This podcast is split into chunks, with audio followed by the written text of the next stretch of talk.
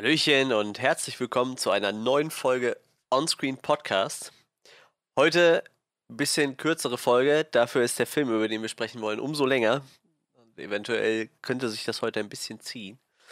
Aber dafür haben wir dann die News heute mal sein gelassen. Wir wollen Eventuell, vielleicht zieht es sich auch nicht. ja, das kommt doch an, wie viel wir zu dem Film zu sagen haben. Ne? Ich meine, ähm, wir sprechen natürlich von The Irishman. Der Film äh, steckt mit stolzen dreieinhalb Stunden zu Buche, was ja nicht gerade ohne ist. Und äh, ja, den wollen wir uns heute mal vorknöpfen und mal schauen, ob uns der Film zugesagt hat. Die Kritiker haben sich ja ziemlich überschlagen. Und äh, ja, wir sind heute wieder in äh, komplett vollständiger Besetzung. Äh, Johannes ist da. Auch durchgehend in vollständiger Besetzung. Wenn Ja, jetzt nichts stimmt. Unvorhergesehenes passiert. Ja, das stimmt. Äh, Frederik ist auch da, den habt ihr gerade schon mal gehört. Ja, hallo. Hast du da. eigentlich noch Dr. Sleeve gesehen, Manuel? Natürlich nicht. Ich habe ja immer noch kein Auto. Stimmt, ja. ja das Ich habe seit Frage. dreieinhalb Wochen immer noch kein Auto, leider. Und Aber zum Wrestling hat es halt hingehauen, gesehen? ne? ja, Wrestling, Wrestling geht immer. Man muss Prioritäten setzen. Beim Wrestling muss ich halt nicht fahren. Das passiert schön. bei mir in der Wohnstube. genau. Ich schmeiß es hier mal auf die Couch und schmeiß es aus dem Fenster. Nein, tun wir natürlich nicht. Ja, ähm. Wo waren wir stehen geblieben? Beim Wrestling waren wir stehen geblieben. Nein, heute geht es nicht um Wrestling. Heute geht es um, äh, um einen Iren. Geht's heute. Ja, wie gesagt, ähm, wir haben uns äh, The Irishman angeguckt. Der neue Film von Martin Scorsese, ausnahmsweise mal nicht im Kino, sondern direkt, doch auch im Kino, ne? So im, Er lief auch in ein paar Kinos, ja. Nur klein im Kino gestartet, aber in erster hab mal ge- Linie. geguckt, also ich glaube zwei Wochen vor Start lief er in Deutschland und das nächste Kino, was ihn äh, für uns hier aus, also aus Norddeutschland gebracht hätte, wäre Kiel gewesen. Das Nicht heißt, schlecht. Ja, ja nee, nicht so schlecht, wenn man erstmal so eineinhalb Stunden Fahrt oder so einplanen müsste, um dahin zu kommen. Ich hätte bestimmt auch bis Köln fahren müssen oder so. Ich habe ich hab gar nicht geguckt. War mir dann auch zu blöd. Wir machen es einfach so, wie El Pacino, ne, wie äh, Martin Scorsese gesagt hat, immer so größtmöglich. So gucken wir es auf dem Handy oder so oder Ja. auf der Smartwatch. ich habe den ganzen Film während dem Fahrradfahren auf der Smartwatch geguckt. ja, nein, äh, natürlich nicht. Ich habe ihn auf dem Fernseher geguckt, tatsächlich. Ja, ist auch gerade ungefähr 30 Minuten her, dass ich den Film abgeschlossen habe.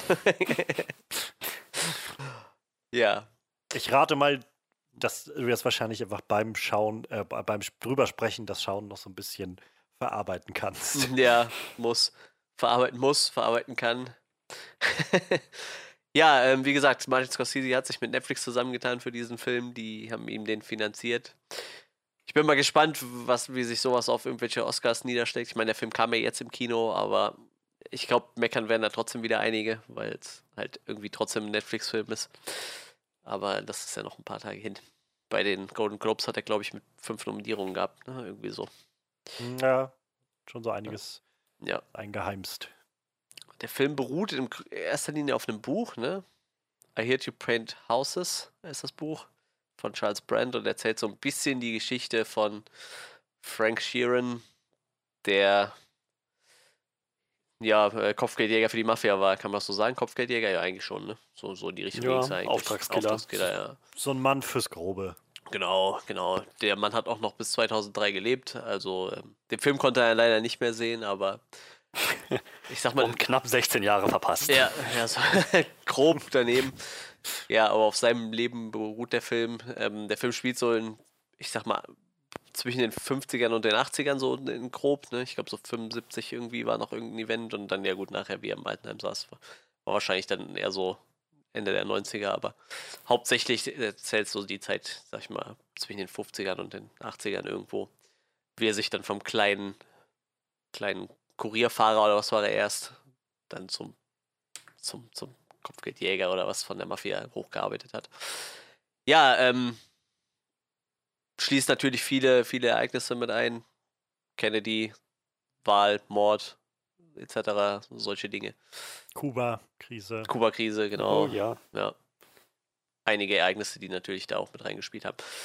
Ja, ähm, und wir wollen jetzt mal reinstarten in unsere kleine, vielleicht nicht so kleine Review. ja, dann natürlich die erste Frage. Was waren äh, unsere Erwartungen? Hatten wir Erwartungen? Ich meine, wenn der Name Martin Scorsese im Raum steht, dann hat man vielleicht irgendwelche Erwartungen. Ich glaube, irg irgendeinen Film von ihm hat man bestimmt immer gesehen. Ich habe zum Beispiel Shutter Island sehr oft gesehen. Goodfellas habe ich, glaube ich, nur einmal gesehen. Das ist ja auch, glaube ich, so einer seiner größten ja. Werke. Das ist halt krass, weil, ähm, also ich meine, Scorsese ist ja vor allem bekannt für diese Mobster. Ja, irgendwie schon, ja. Ähm, halt so äh, Goodfellas und äh, und äh, Departed. Casino und, äh, auch, ne? Casino, genau. Das fällt ja alles so in die Richtung Gangs of New York ja auch irgendwo ja. schon. Und ähm, ich habe halt interessanterweise gerade von denen fast noch nichts gesehen. Also ähm, die, die ähm, Scorsese-Sachen, die ich bisher gesehen habe, sind halt so ein bisschen, ja, die Sachen, für die er gar nicht so bekannt ist, habe ich das Gefühl. Also, äh, also ich meine, Shutter Island habe ich halt auch schon gesehen. Ja. Ziemlich guter Film, finde ich. Ähm, und ähm, dann aber halt so Sachen wie die letzte Versuchung Christi.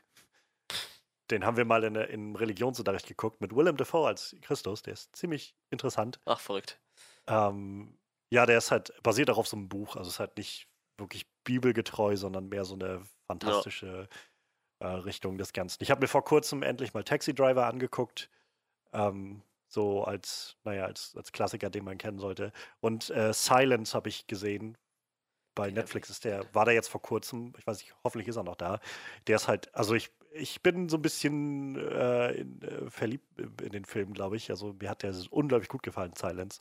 Der ist auch lang, also ich meine, in Anführungszeichen nur zweieinhalb Stunden lang, aber halt auch etwas länger, ähm, aber halt auch so ganz anders als The Irishman. Und ähm, ja, also deshalb, keine Ahnung, ich ähm, hatte so Irishman generell jetzt viel gedacht, so dass das wird bestimmt eine interessante Sache. Ich mag halt, wie Scorsese Filme macht und häufig sich vor allem immer Zeit nimmt und so ein bisschen ruhigeres Tempo macht, was aber eigentlich immer ein ziemlich großes Payoff zum Schluss bietet. Ähm, und naja, gerade der Cast, also ich meine, das war ja im Vorfeld schon das, schon vor Jahren im Prinzip der große Aushänger, dass Scorsese gesagt hat, er will halt diesen Mafia-Film drehen, nochmal einen letzten Mafia-Film. Ähm, den, ja, und den dann halt mit De Niro und Pacino und Joe Pesci, vor allem Joe Pesci, der schon seit Jahren eigentlich sowieso nicht mehr schauspielert und im Ruhestand ist.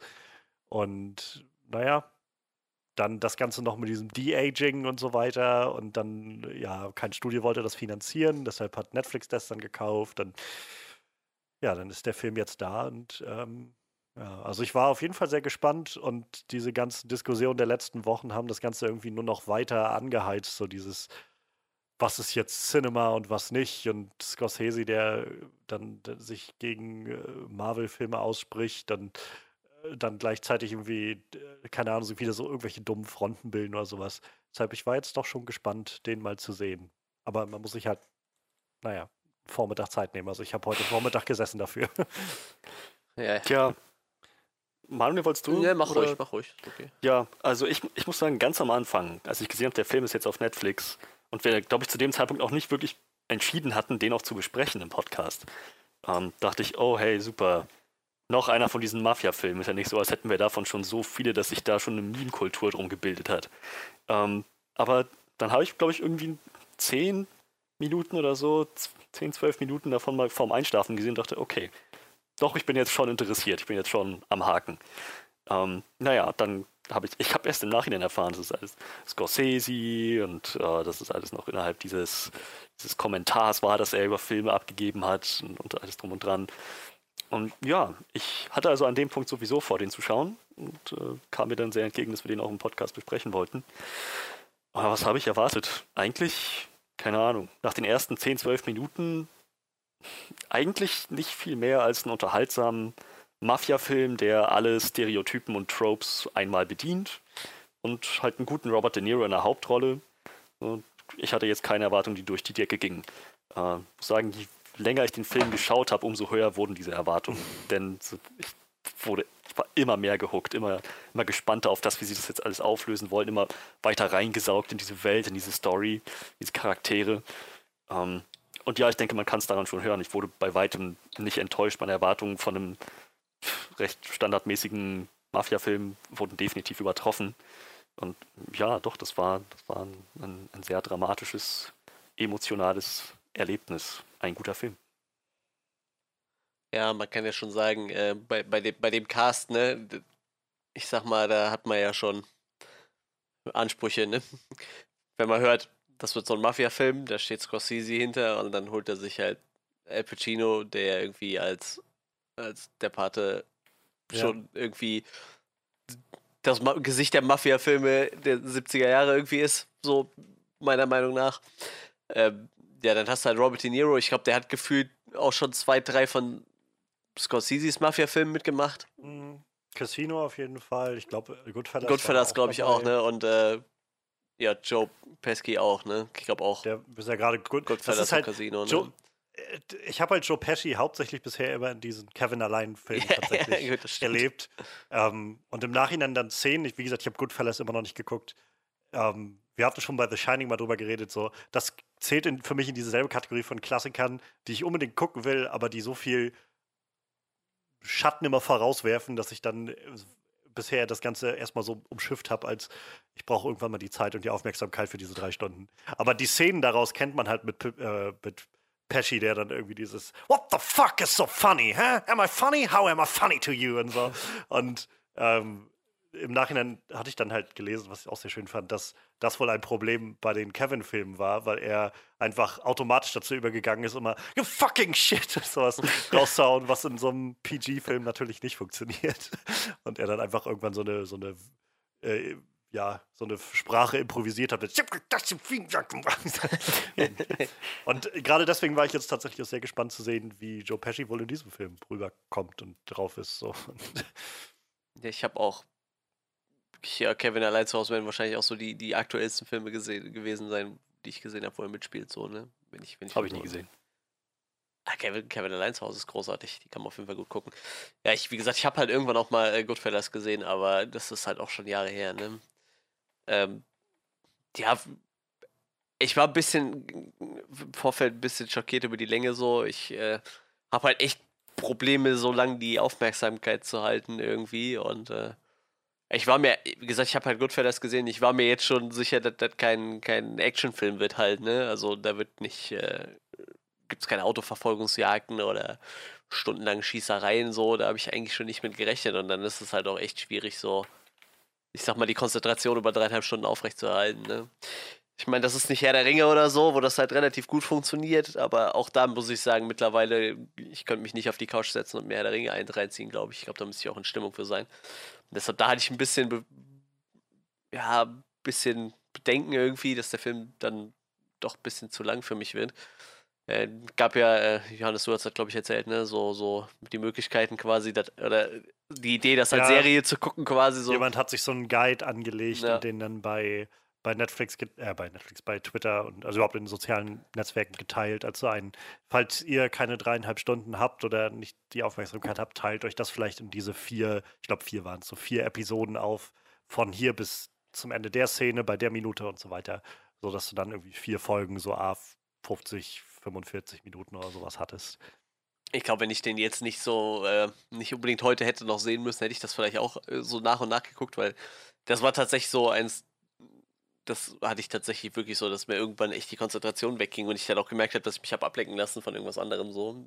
Hm. Eigentlich muss man sein Handy äh, in, in äh, welche Trockner schmeißen, wollte ich gerade sagen, Irgendw irgendwo aus dem Fenster schmeißen, damit man äh, dann nicht anfängt damit rumzuspielen so, ne? das mir dann halt auch irgendwann passiert.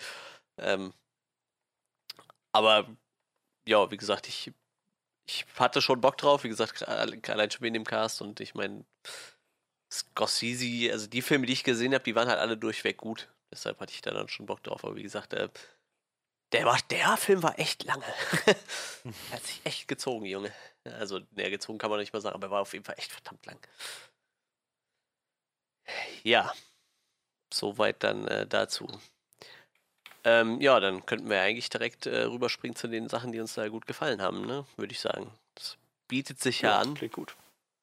Ich glaube, wahrscheinlich werden wir alle irgendwie sagen, dass die auf jeden Fall die drei Hauptdarsteller, glaube ich, ich glaube die Erwartungen, die man die gesetzt hat, die haben die halt erfüllt. Ne? Ich glaube allen voran Robert De Niro so, der, der echt stark war. Ich kann mich gerade nicht dran erinnern, was, was ich in letzter Zeit so für Filme mit ihm gesehen habe, so, aber ich fand ihn in der Rolle halt echt großartig. So, das hat er echt gut gemacht, aber. Der war gut. Ja. Ich habe immer auf so einen Moment gewartet, wo er mal so völlig ausbricht, mal so richtig emotional wird. Aber ich glaube, das war einfach nicht Teil seines Charakters. Nee. oder? Ja, das stimmt. Ich fand das halt ziemlich, ähm, ziemlich nice. Übrigens, der letzte Film, den wir gesehen der haben, mit Joker, De Niro ja. war der Joker. Ja, ja. Also, dem war die Rolle ja Ähm, relativ klein, sag ich mal. Ne? Ähm, aber ich, ich fand halt gerade das irgendwie so, ja, so, so, so maßgebend irgendwie für den Charakter von, von Frank, der dann, der einfach nie, der irgendwie einfach nur so dieser Typ ist, der so ein bisschen opportunistisch irgendwie die, die Mittel ergreift, die halt nötig sind, damit er irgendwie weiter nach vorne kommt. Und wenn das heißt, halt heißt, dass er am Anfang diese, ähm, ja, die, keine Ahnung, seinen, seinen Arbeitgeber da übers Ohr hauen muss, dann, dann ist das so, wenn das heißt, dass er nachher anfangen, ja, Painting Houses halt, ne, so die äh, Leute da abzuknallen, so, dann macht er das. Aber halt alles immer so nicht anteilnahmslos, aber halt so wie, ja, es gehört halt dazu, ist halt der Job, so ungefähr. Und ähm, keine Ahnung. Dann auf der anderen Seite ist er, ist er ja auch einfach so unglaublich ähm, so, so unfähig, ähm, irgendwie zu kommuniz- kommunizieren und zu sprechen. Ja. So, das fand ich ganz, fand ich irgendwie ganz, ganz mitreißend, irgendwie das zu sehen, dieses wie er so, Stottern. genau so und wie halt immer jedes Mal, wenn er, wenn er irgendwie angesprochen wird, auch so nach den Worten ringt und äh, also am krassesten natürlich, wenn er irgendwie mit, mit Jimmys Frau dann telefoniert und halt irgendwie kein, kein Wort so wirklich rausbekommt. Und ich glaube, das ist ja auch so das Einzige, was er dann dem Pfarrer gegenüber nochmal erwähnt, so dass, dass ihm das vielleicht leid tut oder so. Das wer, wer führt so ein Telefonat? So, was für ein Mann macht denn sowas irgendwie? Ähm, aber ja, also ich fand das ganz beeindruckend, also zu sehen, wie er so diesen, ja, so ein bisschen bumbling und so, so vor sich hin ähm, stolpernden Typen, der aber so ganz zielstrebig einfach das macht, was er gerade für, für wichtig und richtig erachtet. Und am Schluss ja nicht mal wirklich, ja, nicht mal wirklich dafür Reue empfindet oder Nee. sowas. Bis zum Ende nicht wirklich, ne? Ja, aber auch, ich meine, Al Pacino, ich weiß nicht, ich glaube, der ist halt einfach für dieses Mafia-Ding geboren, habe ich so das Gefühl. Ich glaube, das ist einfach so sein Ding. Oh, Es war schon cool, die beiden mal wieder zusammen Ja, zu sehen. auf jeden Die Fall. haben ja nicht so viele Filme miteinander gemacht. Ja, Ähm, Heat ist halt ein richtig geiles Ding zwischen den beiden. Der Pate Ähm, 2 waren auch beide drin. Ja, ja, aber da haben sie halt nie zusammen gespielt, weil das diese unterschiedlichen Zeitebenen waren. Ja, okay. Ja, Ähm, da hatte De Niro ja quasi den jungen Marlon Brando gespielt, also den jungen Vater von, Ja. von äh, Al Pacino. Aber ein Heat ist halt ähm, so, ein, so ein Thriller, wo De Niro so ein, so ein Bankräuber ist und Pacino ist quasi der Agent, der ihn jagt. Und die haben halt richtig geile Momente miteinander in diesem Film, wo du so merkst, wie die Funken irgendwie fliegen. Und ähm, deshalb fand, also äh, ich weiß nicht, mir ging das jedenfalls so, dass man so ein bisschen diesem Moment entgegengefiebert hat, dass Jimmy Hoffa mit reinkommt in diesen Film und dann nachher die mal aufeinandertreffen und dann irgendwie zusammen interagieren. Und äh, ja, auch da sind irgendwie so, so tolle, unterschiedlich, also so grundverschiedene Charaktere irgendwie aufeinander getroffen. So Jimmy, der einfach dieser, dieser Showman ist irgendwie die ganze Ja. Zeit und so mit zwei, drei Worten irgendwie die Menge zum Jubeln bringt und das fand ich ganz, ganz faszinierend. Und daneben halt immer Frank, der einfach nur wieder, na, keine, keine Ahnung, klar, mach ich, mach ich so. ja, Überhaupt, also ich fand, ich weiß nicht, ich habe das Gefühl, Al Pacino war schon lange nicht mehr in einer großen und guten Rolle, oder? Kann das sein? Ich, so intuitiv würde ich dir jetzt zustimmen. Ich, ich mach mal sein IMDb auf, was da so in letzter Zeit war. Once Upon a Time in Hollywood kann ich mich gar Ja, nicht mehr dran erinnern, was er Da war er halt auch nur so einer kleinen Rolle Ja. dabei, die war dieser Agent, glaube ich, Ach von, ja, von. Leonardo DiCaprio. Aber ansonsten, ja, wenn ich so durchgucke, seine, ähm, seine IMDb, er hat halt schon regelmäßig was gemacht, aber da sticht nichts, nichts groß heraus. Ich würde sagen, der Kreis ist damit gebrochen, glaube Ja. ich. Er war großartig als Jimmy Hoffa. Und also ich glaube, er hat, hat einfach so jede, diesen, diesen Charakter sehr gut durchdacht. Und jede Szene, die er hatte, da hat diesen, diesen eigenen Touch mit reingelegt. Das war, Ja. Ich hatte nicht das Gefühl, dass, das, dass ich das irgendwo schon mal gesehen hätte, dass ein Charakter so dargestellt gewesen wäre. Und ich habe ihm das echt abgekauft, diesen Jimmy Hoffa. Gerade, was, was ja besonders wichtig ist, gerade zum Schluss hin, wenn man, wenn man als Zuschauer auch schon merkt, zieh jetzt einen Schlussstrich. Ja. Jetzt, spätestens jetzt. Er ist, er ist so Er ist völlig so verdammt drin. So, ja. Ja, Das keine Chance. fand ich halt auch ganz, ganz stark, so dass zu. Also es gab so irgendwann diesen Punkt, wo, wo ich fand, man, man hat das schon so. Nee, man hat es halt kaum, also erahnt, sag ich mal. So, man hat gemerkt, so dass dieser Mann ist einfach so stur und so stolz. Yep. Der, der wird damit untergehen. So.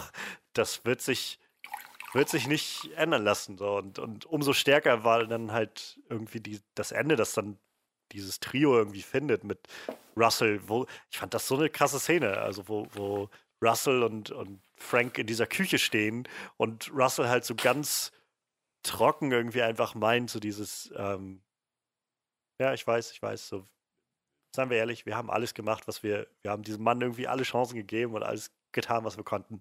Yep. Das war's. So. Und ja, dann halt Frank, der dann hinfährt und, und ihn dann auch so, ja, so, so kaltblütig direkt von hinten in den Kopf schießt. Das, das, ist halt glaub, Explosion da. da. Da passiert halt richtig viel, ohne dass es halt viel Action gibt oder so. Da, das, das war halt so eine Szene, ne? Da, das war wieder so eine Szene, wo ich gerade kurz abgelenkt war. So, die zwei quatschen in dem Haus.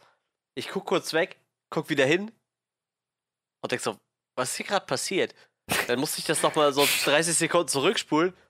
Und denk so, fuck, du kannst bei dem Film nicht einfach mal kurz weggucken. Das ist mir so oft passiert. So, ich schlechter Moment, um ja, abgelenkt ganz zu werden. genau, ganz genau. Hab ich dann auch gedacht. So, scheiße. Jetzt hat er den einfach Bei- bei mir- abgeknallt.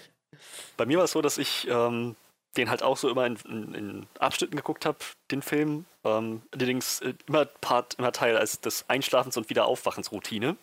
Und ich bin halt an einem Part einmal eingepennt und dann irgendwie eine Stunde später wieder aufgewacht und hab dann nur noch gesehen, wie, wie, wie Jimmy erschossen wird, wie dann noch Sal auf offener Straße erschossen wird.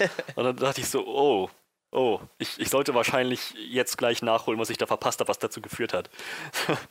ähm, aber das, das war ein ziemlicher, ziemlicher Schockmoment. Ja. Und ich glaube, das, das hat der Film generell gut gemacht. So die Momente, in denen was passiert, dass sich da wirklich alles entlädt. Ja. Ähm, Und das, das ist super dramatisches, dramatischer Aufbau. Und es kam halt, fand ich, auch nie so, so cool oder so ein bisschen glorifizierend drüber. Oh ja. So, es war halt immer irgendwie so eine echt dreckige Angelegenheit, die da passiert.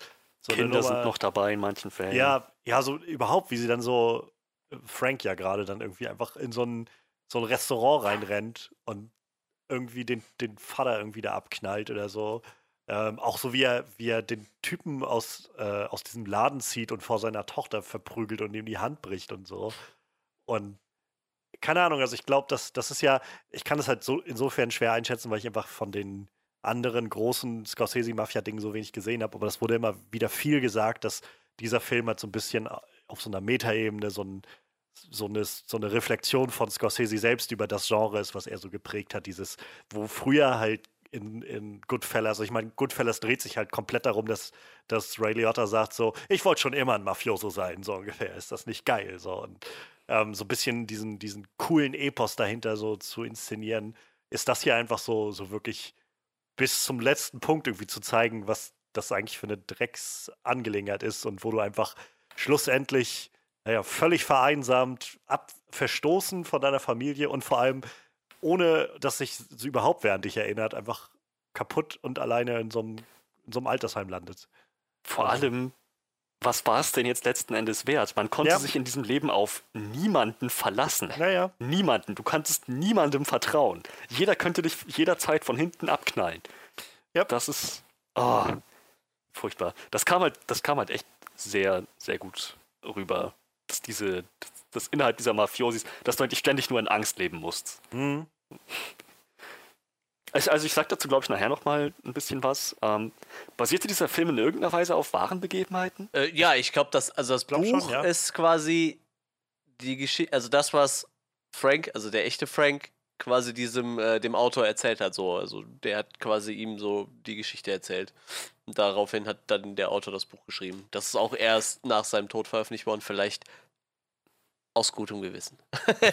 okay, äh, heißt also, diese ganzen Szenen, in denen Frank äh, in die Kamera spricht, sollte man so interpretieren, dass er da mit dem Autor spricht. Oder, oder mit dem Pfarrer. Weiß also nicht, im, im, Kontext des Films war es halt der Pfarrer, ja.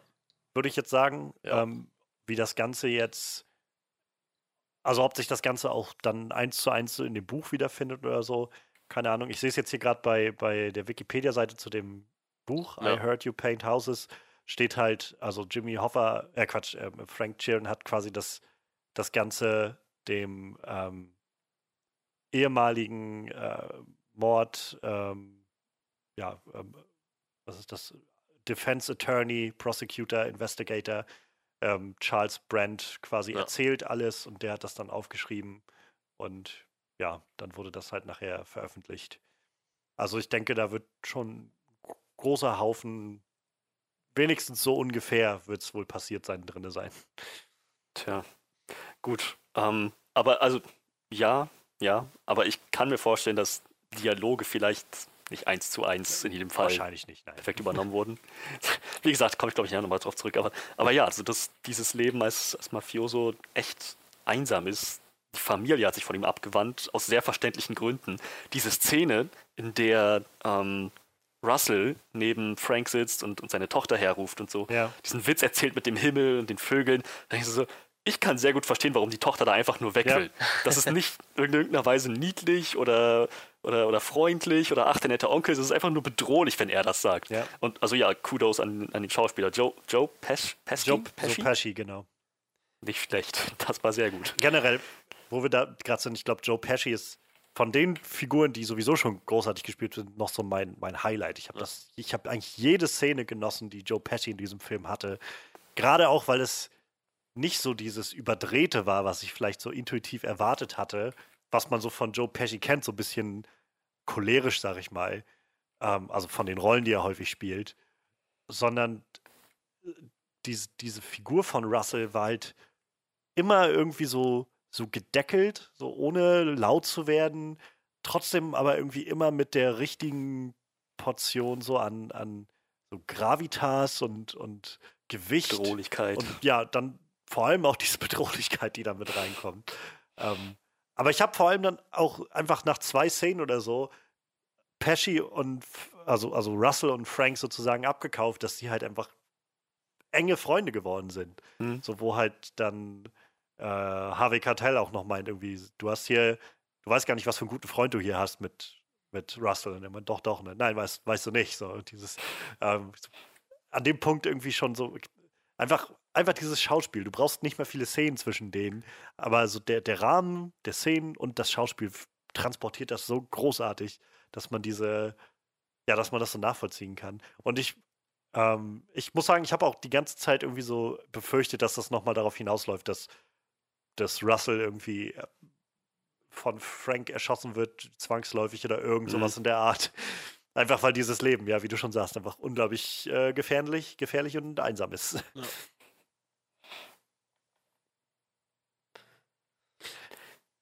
Wo wir vielleicht beim Schauspiel sind, und wir hatten es gerade auch schon angesprochen gehabt mit, mit Peggy. Ähm, Anna Paquin ist ja, weiß ich nicht, fünf Minuten in diesem Film und sagt, glaube ich, zwei Wörter ja, oder sowas, ja. wenn überhaupt. So ähm, was ja irgendwo auch der Punkt des Ganzen ist. Aber keine Ahnung, ich, auch da hatte ich halt so das Gefühl, jedes Mal, wenn, wenn sie halt da war, also allein diese Blicke, die sie Frank zugeworfen hat und ähm, ja, gerade als sie dann alle vom Fernseher saßen und der Bericht kam, dass irgendwie Jimmy Hoffers Leiche immer noch nicht gefunden wurde oder Jimmy Hoffer, keiner weiß, was mit ihm passiert ist oder so. Und so du in ihrem Blick gesehen hast, dass sie sofort wusste, wer dahinter stecken ja. muss. Naja, nicht auf der Stelle. Sie hat ja erst noch gefragt, warum hast du Joe noch nicht an, seine Frau? Ja. Warum hast du Joe noch nicht angerufen? So, also sie hatte vielleicht ihren Verdacht, aber da ja, war ja, es mir hundertprozentig klar. Also ja. es war klar, dass, oder ja, ihr erster Gedanke ging sofort in die Richtung, was ja nicht verwunderlich ist, wenn du irgendwie, wenn deine ersten Eindrücke von deinem Vater sind, wie er irgendwie einfach Leute aus ihrem Geschäft zieht und irgendwie die Hände bricht und so mhm. vor deinen Augen. Also ja, ich habe Anna Paquin, wie gesagt, wenige Minuten in dem Film, aber das war auch, hat dem Ganzen so viel Kraft gegeben zu sehen, wie sie, wie sie dann interagiert mit ihm oder eben nicht interagiert mit ihm. Anna Paquin war jetzt die ähm, Erwachsene. Ja, genau. Genau, die erwachsene Peggy. Aber ich finde auch die junge. Ich muss aber ne? sagen, auch die- Ja, genau, du auch Die, sagen. die ja. junge Peggy hat Ja. ebenfalls einen super Job Auch. abgeliefert. Ja. So, ich meine, die, hat, die hatte ja diese ganzen prägenden Szenen, wo sie dann ihren, wo sie dann Frank die seine, seine Waffen packen sieht. Ja. so, wo, wo gehst du hin? Auf Arbeit. Und Okay. Das hört man wahrscheinlich als Tochter nicht so gerne, wenn man gerade gesehen hat, dass dein Vater nach Haufen Ja. Waffen eingepackt Ja, hat. oder die, Und die er halt auch mitten mit in der dem, Nacht loszieht. Yep. Oder die Szene mit dem, mit dem äh, Ladenbesitzer, dem er dann die Hand bricht. War es ein Ladenbesitzer? Ja, war ein Ladenbesitzer. Ja, ja. Dem er dann die Hand bricht da auf der Straße. Ja, nein. Das fand ich halt überhaupt, also ich meine, wir hatten es schon erwähnt, aber gerade wie oft dieser Film das zeigt, dass Leute halt so auf der offenen Straße irgendwie erschossen werden und so- also kein, nicht, nicht mal die Öffentlichkeit, der Raum der Öffentlichkeit bietet irgendeinen Schutz. Ja. So, du, du hast halt dadurch ständig einfach dieses Gefühl von, von drohender Gefahr. Bis du halt, also Sachen wie dann auch der Typ, der Jimmy erschießen will der, im Gericht und dessen Waffe aber dann nicht funktioniert oder irgendwie sowas oder nicht geladen ist oder so. Und ständig kann hier irgendwer um die Ecke kommen, egal wo du bist. Das war's. Ich, also ich muss sagen, ich hab das, der erste Moment war ja mit, ähm, mit dem, dem Kerl, der ihm da diesen Auftrag Ja, gegeben ja, hat. genau. Und wo sich dann rausstellte, das war Teil des Netzwerks, das er eigentlich nicht angreifen sollte. Aber das, das habe ich, das hab ich nicht kommen sehen. Überhaupt nicht. Da dachte ich, oh, okay, alles klar. Ist, diese Art Film ist das. So kann man sich darauf gefasst machen, dass das Ja. vielleicht noch ein paar Mal passiert. Aber es war, war niemals, hat nie aufgehört. Ja, wenn man jetzt mal überlegt, dass überraschend und schockierend Dass zu das sein. während dieser Mafia-Phase einfach wirklich so war, ne? Wenn mal so überlegst, während der Hochphase von der, von der Ja. italo-amerikanischen Mafia war das einfach so. Und das, eigentlich, wo der Film spielt, das ist ja schon eher so die Endphase, glaube ich, ne? Ich glaube, die Mafia war ja schon, das war ja, glaube ich, so ein paar, ich sag mal, 30er, 40er Jahre oder 50er war das ja noch viel krasser. Und ich weiß nicht, ich glaube, da warst du wirklich, wenn du gerade eine Zeitung holen gegangen bist, musstest du echt schon aufpassen, dass nicht ein Auto an dir vorbeigefahren ist und dich abgeknallt hat. So, ne? Das ist halt total Banane irgendwie. ohne Witz, die Art und Weise, wie Leuten einfach konsequent mindestens zweimal in den Kopf geschossen wurde. Oder Nach, achtmal nach dem einen. beruhigenden Worten, oh hey, hey, na, alles gut. Puff, puff. Das, ohne Witz, ich, dies- dieser Moment, wo, ähm, wo, wo, wo Jimmy da in seinem Büro ausrastet und dann Frank den Raum verlässt oder Jimmy nach ihm Ja, hergeht, hinterhergeht, so, hey Mhm. komm, das, ich habe doch nicht dich angesprochen, ist doch alles gut. Zum Moment dachte ich, eigentlich könnte er jetzt auch eine Waffe ziehen und ihn abknallen. Ich würde, nicht, würde mich jetzt nicht überraschen. So, hey, komm schon, Mann, warum sollte ich sowas zu dir sagen? Ja. Zack, Wen hat- Frank tot und der Narrator switcht zu Jimmy. Wen hatten sie denn kurz vor das waren Ende- gefährliche Zeiten, in denen wir lebten. Jeder hat jeden umgelegt. Manchmal völlig ohne Grund. Es gehört einfach zum guten Ton. Wen hatten sie denn Oh hey, jetzt bin ich Narrator von diesem Film. Das sieht nicht gut aus für mich, Leute. Freut euch nicht zu sehr mit mir an. Äh, wen hatten sie denn zum Schluss vor dem, vor dem Laden dann noch erlegt im Dunkeln, dem sie auch so oft in die Rübe geschossen Sal haben? war das, glaube ich, meinst du, ne? Wo sie äh, Sally Bucks, wo Er sie noch, wo sie dann nachher noch, also als er dann da lag, wo Frank noch aus dem Voice-Over meinte, ähm, ja, er hatte tatsächlich jemandem Bescheid gesagt, dass er zum FBI geht, aber irgendwie hatte derjenige verpasst, das weiterzumelden und dadurch, Ja, genau. Ja, ja. Wusste Das war keiner. also ein Bad Hit. ja, Kein, kein gerechtfertigter Anschlag. Kein Ja, ich habe nämlich nur eben bei irgendeinem äh, Charakter gelesen, also bei der real existierenden Person, dass sie den halt irgendwann mit acht Kugeln im Kopf gefunden haben. So, ne? Also da wurde scheinbar echt stellenweise saubere Arbeit geleistet. So, ne? überhaupt, ähm, das, das ist ja auch ein wiederkehrendes Ding in diesem Film, dass ständig, wenn diese, diese Weggefährten oder, oder so oder Leute auftauchen, mit denen die interagiert haben, dann einfach kurz das Bild anhält und dann eingeblendet Ja, wird. ja, wie die gestorben mit einer sind, kleinen ja, genau. Title Card, Ja, was mit denen passiert ist. Ähm, wieder sowas, wo, ja, keine Ahnung, wo das halt eben nicht diesen glorifizierenden, weiß ich nicht, ähm, heldenhaften Tod im Kugelhagel oder sowas zelebriert, sondern einfach nur reduziert auf so einen, ja, und der ist irgendwie 98 gestorben oder so durch, ja, drei Schüsse in den Kopf oder sowas. Ja, oder ja, ja. wurde da und da tot aufgefunden oder bei dem einen, wo auch einfach stand, ähm, so, er ist irgendwie dann und dann im, einfach im Alter oder äh, ja, an Altersschwäche gestorben, weil er irgendwie immer freundlich zu allen war. Oder so. Alle mochten die das. Oder, ja, aber ich, das- das spielt, glaube ich, sehr mit rein in die Art und Weise, wie dieser Film seine, seine Dramatik und seine Inszenierung so handelt. Denn ganz oft, und ich, ich glaube fast, fast immer, ist es eigentlich so, dass schockierende, tragische, erschütternde Momente gar nicht so super aufwendig inszeniert sind mit, mit Soundtrack und Editing ja, ja, das und, hätte ich auch und gesagt, ja. oder und so und, und das Soundeffekten. Sind einfach nur das Ereignis an sich wird ganz nüchtern für sich stehen gelassen und der Zuschauer kriegt trotzdem dieses mulmige, erschütternde Gefühl, was dabei so rüberkommen soll. Ich habe mich tatsächlich, ich weiß nicht, ob ihr in der Zwischenzeit mal Narcos gesehen habt oder Teile daraus, Nee. aber das hat mich sehr an Narcos erinnert. Das ist genau dieser Stil, so wenn man an Pablo Escobars Verbrechen denkt, auch die Art und Weise, wie er letzten Endes geschnappt wird. Keiner dieser Momente ist so ganz pompös inszeniert. Es sind Ja. einfach nur nüchtern die Ereignisse für sich stehen lassen und trotzdem so effektiv, dass du einfach nur da sitzt und denkst, scheiße, Mann, scheiße. Ich glaube, das ist halt, das funktioniert halt einfach, weil zu, an dem Punkt dann schon gut etabliert worden ist. So, wir sind halt eben nicht in so einer so einer überhöhten Welt, die das so, Ja. so zelebriert und, und wo alles so ein bisschen, ja, so, so, ein bisschen heroischer betrachtet wird oder glorifiziert, so, sondern, keine Ahnung, du kriegst ein Gefühl dafür von, was das Einzige, was, was hier gerade irgendwie Halt gibt, sind diese Verhältnisse zwischen den Figuren, die irgendwie ihre Liebsten haben und die sie irgendwie beschützen wollen oder sowas. Und halt, naja, dass das schnell vorbei sein kann und der Tod halt Gewicht hat, der passiert. Und dann reicht es halt auch, wenn du, wenn du das einfach ganz trocken zeigst und irgendwie zeigst, wie schnell das gehen kann und wie Ja. grausam es dann auch ist. Und halt auch zu zeigen, wie dann irgendwie jemand dann da liegt mit seinem mit seinen Kugeln im Kopf oder verbrannt wird in so einer, in so einer äh, so einem Krematorium oder sowas. Ja. Also, ja, es hat schon echt viel Gewicht und also, ja, Hut ab, sich da halt. Also, ich glaube, das erfordert halt echt viel so Zurückhaltung, so einen Weg zu gehen und halt Vision und das macht halt das aus, was ja Scorsese irgendwie ist. So, ich glaube, der Mann hat halt so ein klares Bild vor Augen, was er braucht, was er will, in welche Richtung das alles gehen soll. Ähm, wie gesagt, ich kann nur wärmstens den Film Silence empfehlen. Der ist halt auch ähnlich ruhig und, und, und nimmt halt auch mit diesem langsamen Tempo und dieser Nuance, wie halt auch, finde ich, The Irishman, ähm, sich so Themen an und lässt sie so ein bisschen ausspielen, statt halt, keine Ahnung, auf, auf große Action oder so zu setzen, um damit die Gefühle zu erzeugen. Es ist echt spannend, wie vielseitig Martin Scorsese eigentlich ist. Ne? Ich meine, viele verbinden den immer mit diesen Mafia-Filmen so, aber der hat ja auch davor zum Beispiel Wolf of Wall Street gemacht, was ja eher so eine Mhm. schwarze Komödie-Krams ist, würde ich schon fast sagen. Ähm, dann diesen Hugo, hieß der Hugo Capre oder wie hieß der? Hat er Ja, auch gemacht, ja, ja. was ja eher so ein Kinderfilm dann ist. Ne? Also der macht, der Mann macht schon einiges, aber was er auf jeden Fall hat, ist ein Hang für, für extrem lange Filme so. Wie gesagt, ich glaube, viel zu erzählen.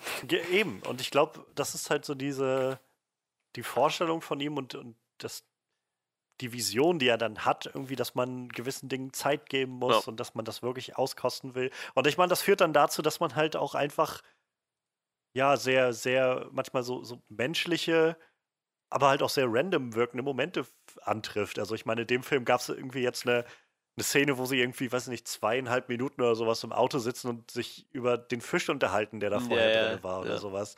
Und hast du einfach mal so, so eine ganz, ja, so ganz, ganz menschliche Momente irgendwie, die so, weiß ich nicht, auf den, auf den ersten Blick, sag ich mal, gar nicht so wirklich die Story vorantreiben oder so, aber dem Ganzen auf einmal so, so viel mehr so ein, ja, so ein Hang oder so, so, so das Gefühl geben von, ja, Realität und dass man das Ganze irgendwie doch ernster nimmt auf einmal. Weil das eben nicht nur Figuren sind, die, die so ihren Bahnen nachlaufen, die sie halt durch, durch die Story gegeben haben, sondern so ein bisschen frei daneben auch manchmal agieren können oder halt auch mal anhalten können auf ihrer Bahn oder so. Und ich, ja, ich glaube, das gibt dem Ganzen halt einfach so einen ganz eigenen und individuellen, ja, Esprit. Ähm, ich halt ganz, ganz beeindruckend. Aber macht halt auch Sinn, so traurig es vielleicht auch ist, aber macht halt Sinn, dass kein Studio sagen wird, klar, du kriegst von uns irgendwie 150 Millionen Dollar dafür, dass du so einen dreieinhalb Stunden Film machen willst, der niemals das Geld wieder einspielen wird. Wie soll der denn das wieder einspielen? Also ich meine, allein schon die Länge ist, ist ein ziemliches Ding. Ja, und dann ja. ist das auch ein Film, mit dem du jetzt nicht unbedingt ein großes Publikum ansprichst. also, Aber warum hat dann Netflix gesagt, ja cool, mach bei uns? Naja, weil Netflix, glaube ich, immer noch ziemlich, also vor allem vor zwei, drei Jahren oder so, als sie das wahrscheinlich dann äh, greenlitted haben, also grünes Licht gegeben haben für das Projekt, ähm, für die ist das, glaube ich, vor allem ziemlich großer ähm, so Prestigegewinn. Ja, so, das du halt auf auch. einmal Ja. bei, äh, du hast bisher die immer nur bekannt für ihre ähm, für ihre Serien und halt ein paar Filme. In den letzten Jahren wurden es mal ein paar mehr. Letztes Jahr war sowas wie Roma dann auch schon mal für einen Oscar nominiert. Und jetzt hast du auf einmal so einen Regisseur wie Martin Scorsese für dich gewonnen. Hast ihm sogar eine Plattform gegeben, wo alle Studios die Nase gerümpft haben, so ungefähr. Hm. Ich glaube, da stehen, also die stehen erstmal gut da. Und verbrennen wahrscheinlich einfach nur noch mehr Geld, was sie sowieso nicht haben. Also, so. wer weiß, ob das noch einen großen Unterschied macht. Oder, keine Ahnung, ich weiß, vielleicht mobilisiert das auch Leute nochmal, dann zu sagen, ja, wenn ich das zu Hause gucken kann, dann, dann äh, abonniere ich auch gerne dafür irgendwas oder so. Ich weiß es nicht. Aber ähm, ja, irgendwie müssen sie da auf jeden Fall gewinnen, sicher hoffen. Ja, wie gesagt, bei Netflix, die werden ja wahrscheinlich eh ein bisschen anders rechnen. Klar, irgendwie auch Klickzahlen, aber ich glaube auch tatsächlich, Netflix hat halt echt immer noch ein Problem mit Filmen. Behaupte ich mal, ne? Also die meisten Netflix-Filme sind ja nur echt äh, nicht so der Hammer. Ich glaube, Roma ist halt so eine ganz krasse Ausnahme gewesen, ne? Aber wenn ich dann so an so Sachen halt, wie also, Bright denke oder so, das ist halt. ich weiß nicht. Roma ist halt ein krasser Kunstfilm, so, ne? Das ist halt. Es ist halt ein sehr, sehr kunstvoller, typischer Oscar-Film, sag ich mal. In Anführungszeichen typisch. Er ja. hat schon seine Individualität und ich mag den Film sehr, sehr gerne. Ähm, aber es ist garantiert nichts, womit du, womit du viele Leute, sag ich mal, hinterm Ofen hervorholst. Und ich glaube mal auch, dass mit, mit äh, Irishman, ich denke, da wird genug Interesse sein. Ich habe jetzt keine Zahlen gesehen, aber ähm, den werden wahrscheinlich auch nicht alle Leute zu Ende geguckt haben, könnte ich mir vorstellen. Das stimmt. Das stimmt. Aber wie gesagt, der reiht sich ja auf jeden Fall in die Top-Netflix-Filme ganz oben ein, denke ich mal. Ne? Auch wenn die Zahlen nicht so sind, aber ich meine, man könnte das Ranking ja jetzt auch anhand von Kritikerwertungen oder so setzen. Ne? Und da wird der mit ja. Sicherheit relativ weit oben stehen, denke ich. Ich glaube, wie gesagt, das ist ja jetzt auch nicht der teuerste Film der Welt, wenn man mal ehrlich ist. Ne? Ich meine, klar, 159 Millionen ist schon was, aber in Zeiten, wo, wo so ein Avengers auch mal äh, noch das vier-, fünffache davon kostet ja. oder so, ne? Aber ich glaube, auf der anderen Seite musst du halt sehen, ähm, also zum einen hatte Netflix, glaube ich, noch keine Produktion, die so teuer war. Die ja, haben halt noch keinen kein Netflix, äh, kein, kein Avengers Blockbuster gemacht. Und zum anderen dafür, dass der Film ja letztendlich eben nicht das ist. Der ist ja kein großes Blockbuster-Ding. So, da, dieser Film ist ja nicht, wo du diese 150 Millionen Dollar, sag ich mal, wirklich siehst in den, in den Szenerien, in den, weiß ich nicht, außerirdischen Wesen oder was auch immer, sondern der Film ist ja einfach nur ein Haufen Leute, sag ich mal, die die ganze Zeit miteinander reden, hin und her fahren und sich ab und zu abknallen. So, also würdest du nicht, weiß ich nicht, über, über mindestens, weiß ich nicht, 60, 70 Prozent des Films irgendwie ständig irgendwie die Hauptfiguren so de-agen müssen, dann würde der Film wahrscheinlich 100 Millionen weniger kosten oder so. Ja, aber andererseits muss man dann ja auch mal rechnen, der Film ist halt auch ewig lang, ne? Wenn das jetzt ein anderthalb Stunden Film wäre, hätte der ja. ja auch deutlich weniger gekostet, ne? So, ja, Bright hatte zum Beispiel so ein geschätztes Budget von ungefähr 100 Millionen für einen Zwei-Stunden-Film, ne? Und hier hast du halt dann 150 bei einem dreieinhalb Stunden Film, ne? Wie gesagt, ich, ich glaube halt, das ist halt ein relativ, ich sag mal, in Anführungsstrichen geringes Budget. Natürlich für Netflix wahrscheinlich das teuerste, was sie bis jetzt gemacht haben, aber ich weiß nicht, ich, ich, ich glaube, das geht halt noch, ne? Ich glaube, da ist wirklich dieser das Prestige, diesen Film zu haben, wahrscheinlich einfach mehr wert, als das Definitiv.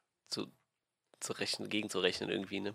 Denke ich mal. Und echt, also es gibt, glaube ich, auch eine gute Chance, dass sie bei den Oscars in irgendwelchen Sachen auf jeden Fall was abbekommen. Also, Denke ich auch. Ja. Man, das Feld ist, glaube ich, ziemlich dicht dieses Jahr.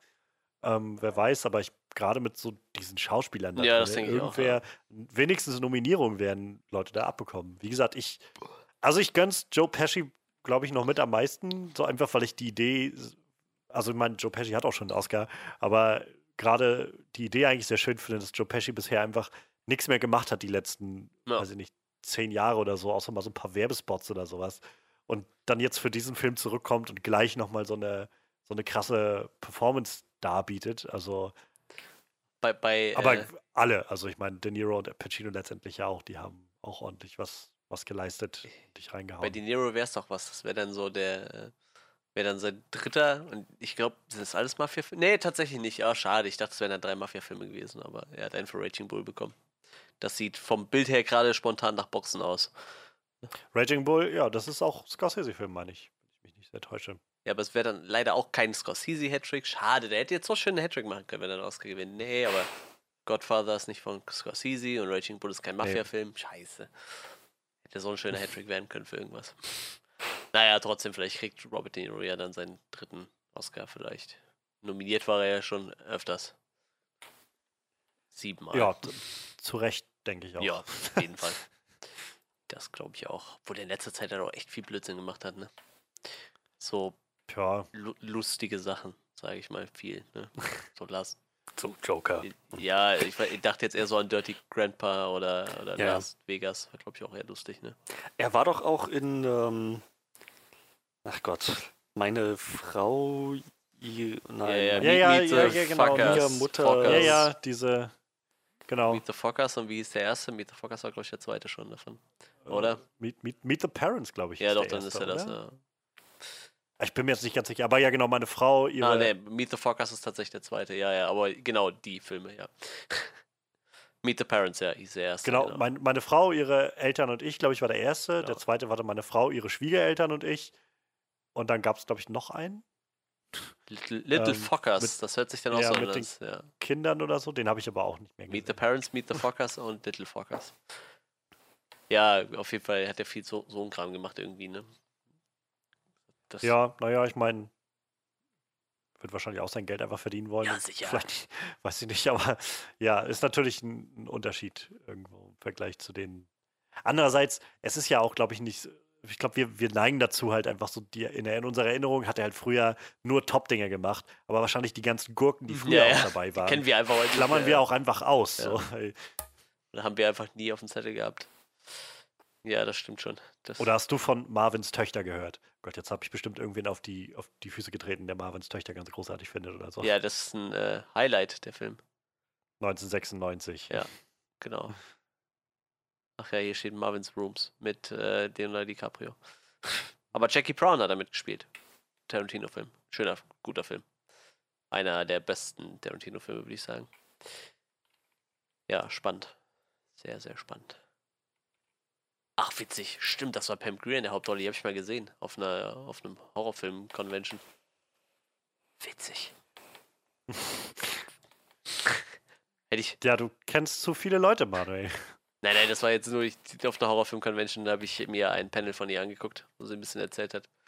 Kommt ja eigentlich eher aus dieser äh, Blaxploitation-Richtung. So. Hat viele so. Ja, weiß ich nicht.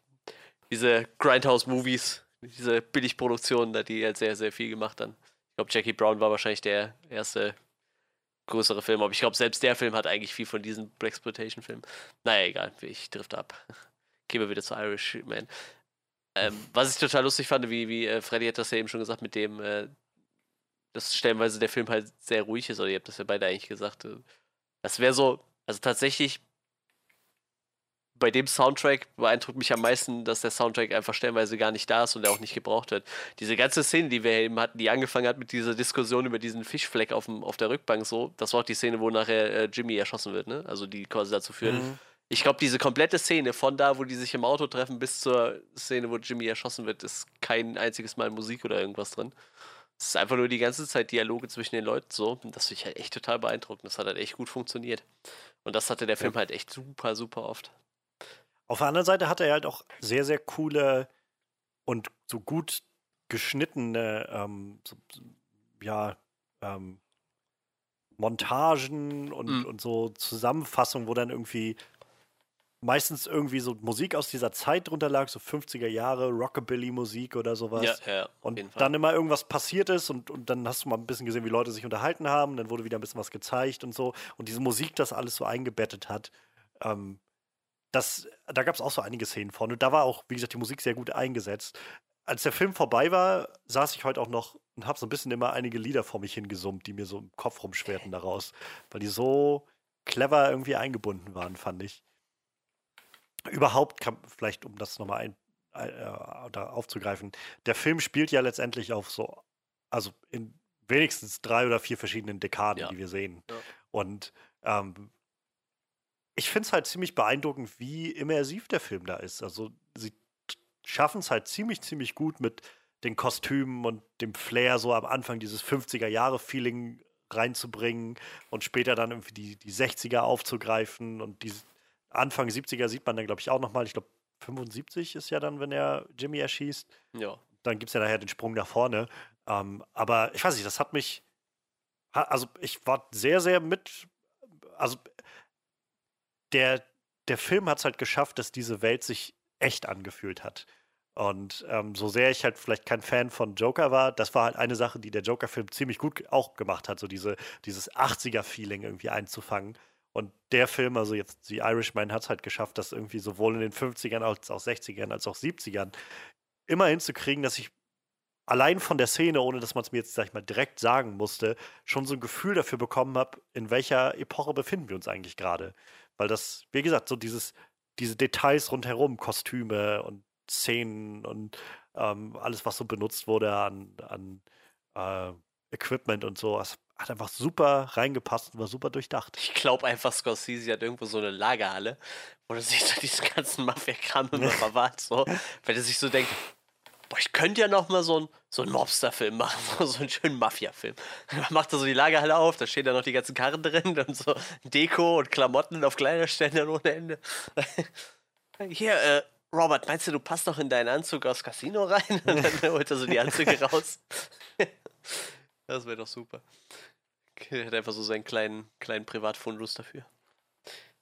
Ah, schön.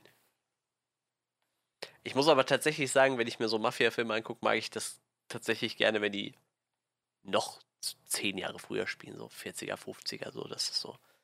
Finde ich immer irgendwie am coolsten. Da waren vor allem die Autos noch am schönsten. Ich mag diese alten Mafia-Autos, weißt du, mit, den, mit diesen fetten, mit den fetten, fetten äh, Verkleidungen über den Reifen, wo immer dann die Leute draufstehen mit den Maschinenpistolen und so. Finde ich total gut. Da gab es doch diesen Film mit Tom Hanks, wie hieß der? Ja, keine Ähm, Ahnung. Road to Perdition ist es der? Ich werde sagen, ich würde behaupten, den habe ich nie gesehen, weil Tom Hanks drin war. Ah, Aber Tom das Hanks. ist ein Mafia-Film, der in den 30ern spielt und das ist ein absoluter Gut-Punch. Das Ich ist, glaube, das ist der. Ist das der mit seinem Sohn, oder? Wo er, Ja. wo er irgendwie mit seinem Ja. Sohn unterwegs ist? Ich glaube, das ist der, ja. Road to Perdition müsste das sein. Der, ich habe den gesehen und wollte nie wieder einen Mafia-Film in den 30ern sehen. Geil. Das ist einfach so. Ich habe, ich assoziiere, wahrscheinlich, weil ich das als Kind gesehen habe, mich das sehr geprägt hat, aber ich assoziiere das immer nur mit, mit Trauer und deprimierenden Zuständen. Das ist, Meine Augen ist, ist auch ziemlich. Also, ich habe bloß von gelesen, dass der ziemlich, ähm, ziemlicher Downer sein soll. mhm. Und äh, basiert auch tatsächlich auf einer Graphic Novel. Gilt auch immer so mit als einer der, der besseren Comic-Verfilmungen. Ah. Ich mag so, ähm, wie hieß der? Public Enemies? Ich glaube, der hieß Public Enemies, ne? Mit, mit die, die Geschichte von John Dillinger quasi. Das spielt ja so 20er, 30er Jahre, Ende 20er, Anfang 30er. Den, den fand ich zum Beispiel so optisch ziemlich gut, weil ich mag das halt total gerne irgendwie diese Zeit. Bei diesen Mafia-Dingen. Boah, ich, ich stehe voll auf Tommy Guns, ne? Also bei Tommy Guns bin ich immer dabei. Das ist einfach so die coolste Filmknarre überhaupt. so, damit kann man mich abholen und halt mit diesen alten Mafia-Autos, ne? Da bin ich halt immer voll dabei. Ja, also ich glaube, wenn wir jetzt schon da sind, so, ich finde, ist wahrscheinlich auch ziemlich unkreativ, aber die ersten zwei Pate-Filme sind auch einfach ziemlich, ziemlich gut. Ja, sind sie. Sind sie. ziemlich mitreißend so in allem. Und äh, ja, ich meine, da ist vor allem dann Pacino so das Aushängeschild, Ja. aber er ist schon, ist schon krass. Ja, das stimmt. Das sind ja auch wahrscheinlich so die, die man dann wahrscheinlich als erstes nennt. Ja, Wenn so um die, von diesem Film geht. Aber ich glaube halt auch, äh, Goodfellas hat einen relativ hohen Stand. Ne? ja, total. So. Also wird von vielen immer ähm, so, so betitelt als der beste Mob, Mobster-Film, den es so gibt. Und diese, auch da, also gibt es auch wieder so Szenen, die man einfach schon mal irgendwie so aufgenommen hat durch die Popkultur. Ähm, so diese, es gibt zum Schluss so eine, gegen Schluss des Films, glaube ich, so eine äh, Montage, wo auch ähnlich wie bei der Pate einfach, ja, du siehst halt, wie Leute äh, unterwegs sind, so Painting Houses und so Stück für Stück irgendwie Leute umbringen und währenddessen läuft so ein Klavierstück drunter von, äh, also Stück von Eric Clapton und ganz viel mit Klavier mit drin. Und das hat so unglaublich ikonischen Status erreicht, ähm, dass das auch schon bei Simpsons und bei allem möglichen. Es gibt eine ganze Community-Folge, die sich nur darum, also die so aufgezogen ist, wie Goodfellas und so. Ist halt ziemlich geil. Also ich habe auch jetzt tatsächlich nach Irishman noch mal mehr Lust, mir jetzt endlich mal auch Goodfellas anzugucken. Mal gucken, wann ich da noch mal drei Stunden finde. Tja, wenn man Scorsese-Filme gucken will. Also ein Scorsese-Marathon würde anstrengend. Das, das wird schön. Ja, das könnte ein bisschen sehr und auch, glaube ich, also lang und vor allem auch ein ganz schöner Downer werden, glaube ich. So, also Taxi Driver ist jetzt auch kein Feel-Good-Film. Ja, vielleicht sollte man da zwischendurch musste dann halt mal so Sachen wie Wolf of Wall Street gucken oder so. Der, der zieht dann ein bisschen hoch vielleicht. Oder so Hugo Capre zum Runterkommen, so, der ist vielleicht dann auch wieder was fröhlicher gestimmt. Ich habe den zwar nie gesehen, aber.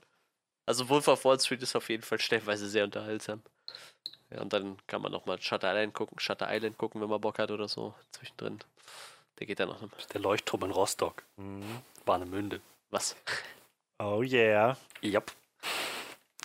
Der Leuchtturm auf Shutter Island ist, also quasi die, die Requisite, die sie dafür genutzt haben, ist der Leuchtturm hier bei uns in Warnemünde. Das ist, das ist cool. Ja. Ja. Also, falls ihr nichts anderes mitnehmt aus dem Podcast heute, habt ihr das, das gelernt. Ja, dann.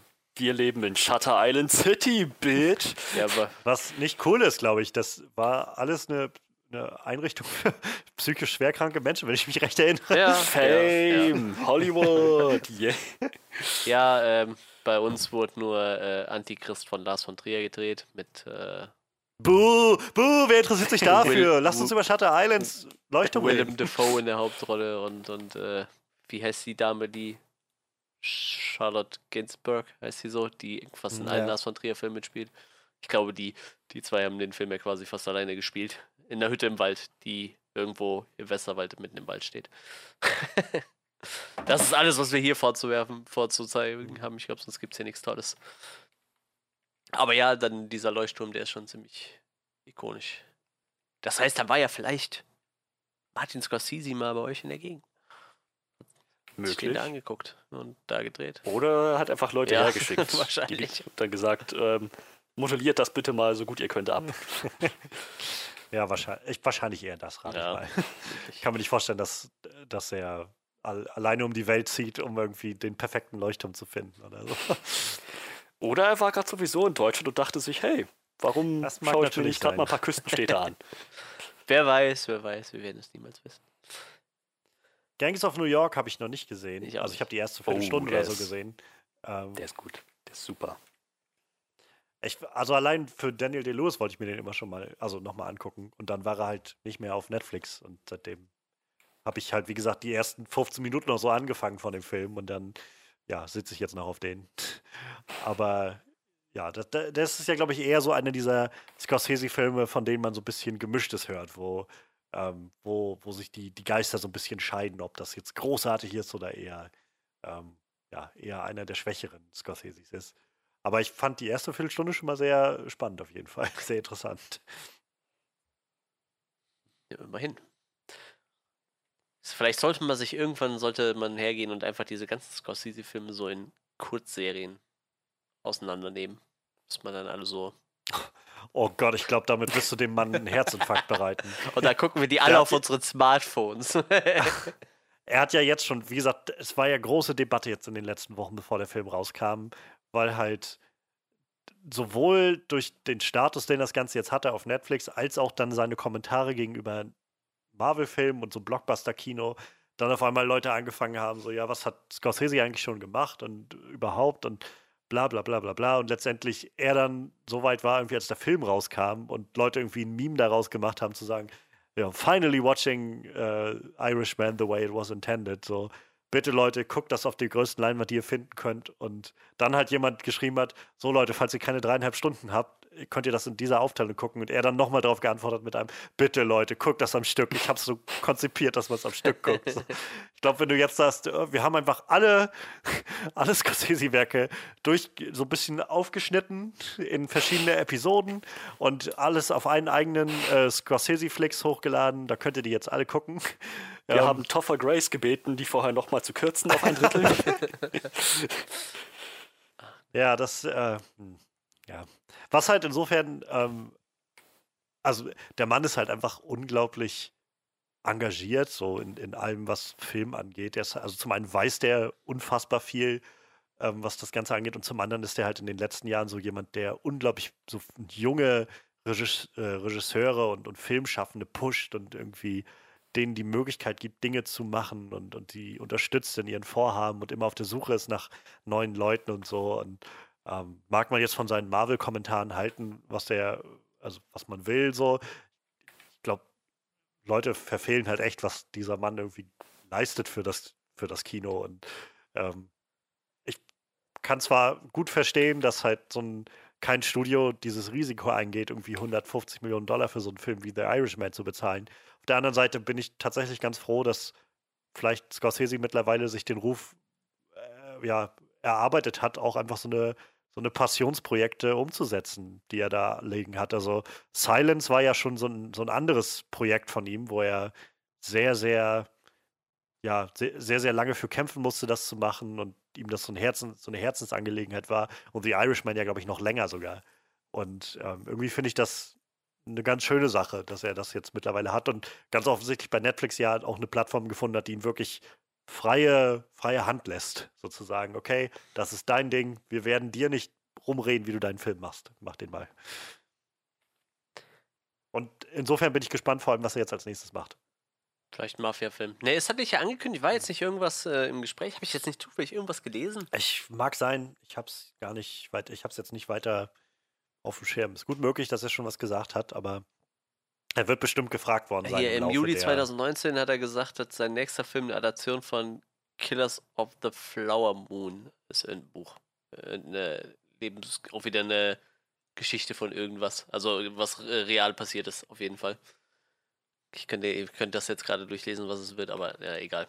Ja. Warten wir, wenn es soweit ist. Das wird wohl sein nächstes Projekt. Killers of the Flower Moon. Ich glaube, er hat so ein, er mag gerne so reale Ereignisse verfilmen, habe ich so das Gefühl. Das macht er doch schon ein bisschen öfter. Ja. Also bei Silence war es ja letztendlich, jedenfalls, ich weiß nicht, ob die Ereignisse tatsächlich echt waren, aber die, dieser historische Hintergrund war ja echt, ja. auf jeden Fall, den er, den er hatte in Silence. Ich habe nur gelesen, dass von einer japanischen Buch ist. Es ist halt ein super spannender, ich, ich will gar nicht zu weit abdriften. Ich habe das Gefühl, ich drifte zu weit in Silence ab, aber der Film ist halt einfach so lohnenswert. Gerade wenn man, also es ist so eine, so, so eine Meditation von, von Scorsese über Glauben und an was glaubt man eigentlich und, und worin liegt die Stärke des Glaubens und ähm, keine Ahnung, das vor diesem Hintergrund von, von Japan, wo die Christen massiv verfolgt werden, das, das funktioniert halt sehr gut. Und da auch äh, Andrew Garfield und, und Adam Driver sind einfach grandios in diesem Film. Also ich kann den nur dringendsten und wärmstens Leuten ans Herz legen. Ist gerade mal so aufgefallen, also Martin Scorsese sieht auch schon ein bisschen so aus wie so ein, so ein Mafia-Boss. So gerade wie der noch jünger war. Der hätte echt gut ein Mafiosi sein können. Ja, wer weiß, wer weiß. Ich habe schon gelesen, sein Vater war, äh, seine Eltern sind, äh, kommen aus Sizilien. Ja, der sizilianische Mafia in Amerika ganz groß gewesen. Das, früher. okay, das liegt mal so im Blut. ja, auf jeden fest. Fall. alle, alle Leute aus Sizilien, die mal nach Amerika äh, eingewandert sind, sind automatisch Mafiosis. Ach, selbst die, die da geblieben sind, sind alle, alle Mafiosos. Komplett alle. Ein Spaß beiseite. Ich meine, es gibt doch aus Sizilien diese Bilder von von Mülltonnen und Hauswänden, die einfach mit Schusslöchern übersät sind.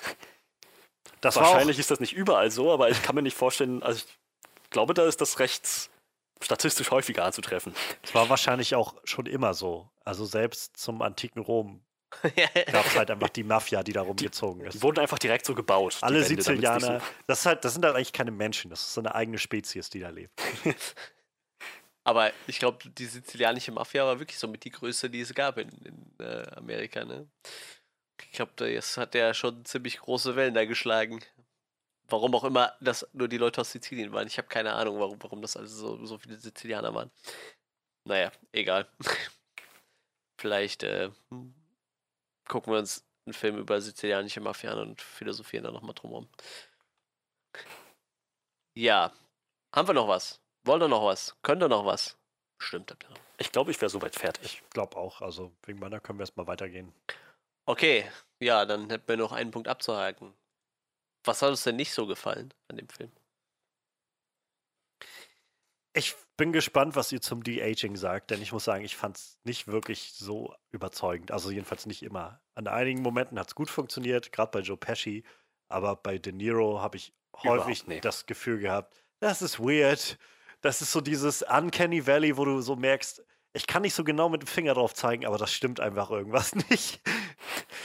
Ähm, ich, mu ich muss sagen, es ging. Oh, obwohl, warte mal, also der, der, der älteste De Niro ist doch der der am realistischsten dem aktuellen ja, ja, gegenüber aussieht. Das ne? war wahrscheinlich einfach nur ein bisschen so. geschminkt. So. Dann, dann muss ich sagen, spielt es in den, also der 70er De Niro und 60er De Niro, ich glaube, das waren die, ne? Genau, also. Das, die, bei denen ist mir das, die Aging nicht weiter störend aufgefallen. Da hat das ziemlich gut funktioniert, muss ich sagen. So.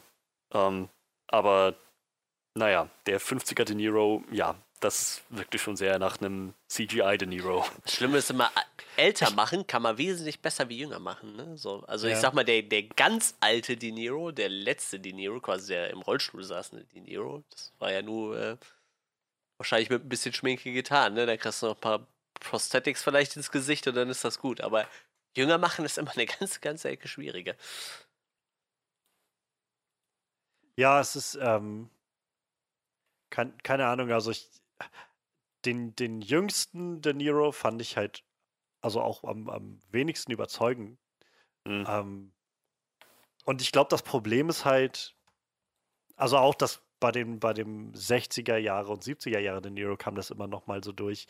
Für mich jedenfalls so. Äh, die Art und Weise, wie sie ihn dargestellt haben, ist letztendlich ja nicht, wie der junge De Niro tatsächlich aussah sondern, also wir haben hier nur mal Bilder und es ja, mag ja, jetzt daran liegen, dass ich auch Taxi Driver erst vor kurzem, also relativ vor kurzem gesehen habe. Aber ähm, das, ich weiß nicht, das Gesicht ist einfach, es sieht halt aus, als ob sie das, das alte Gesicht von De Niro genommen haben und einfach jünger gemacht haben, statt halt auch die, die Form so ein bisschen anzupassen. Also der, der alte De Niro sieht halt deutlich, das Gesicht ist halt ein bisschen breiter als das des, des Jungen, den man so aus Taxi Driver oder sowas kennt. Und ich weiß nicht, also ich fand das halt schon so ein bisschen irritierend. Ähm, wie gesagt, es hat so dazu hinzugefügt, dass ich das Gefühl hatte, hier stimmt das einfach irgendwie nicht. Ähm, dazu kommt, ähm, keine Ahnung, die Augen fand ich waren auch immer so ein Punkt, die manchmal so seltsam glasig ausgesehen haben. Also so leuchtend fast. Ja, so, also so, so wirklich unecht hatte ich das Gefühl. Und darüber hinaus ist noch der ganz große Punkt, der, sag ich mal, nur, nur, also so am Rande damit zusammenhängt, so, so gut sie auch vielleicht die Gesichter irgendwie zurückmachen, er bewegt sich halt wie ein 70-jähriger Mann. Und das fiel mir halt schon auf. Also gerade auch in den 50ern, wenn er dann halt gerade dabei ist, Painting Houses durch die Gegend zieht und weil sich diesen Ladenbesitzer vor die Tür zieht, dann, dann sieht das halt aus wie so ein alter Mann, der sich da bewegt, der so, so ein bisschen sehr steif geht und irgendwen tritt oder sowas. Das hatte halt nichts von, von, sag ich mal, so, so junger Energie oder sowas. Und das gab es mhm. halt öfters in dem Film, also auch in den späteren Momenten. In der Art und Weise, wie er sich einfach bewegt hat. Joe Pesci hatte, glaube ich, einfach noch den, den Vorteil, dass er ähm, generell wenig von dieser, in Anführungszeichen, Action hatte und auch so schon so ein bisschen älter dargestellt, also schon ein bisschen älter war, hatte ich das Gefühl, als Frank.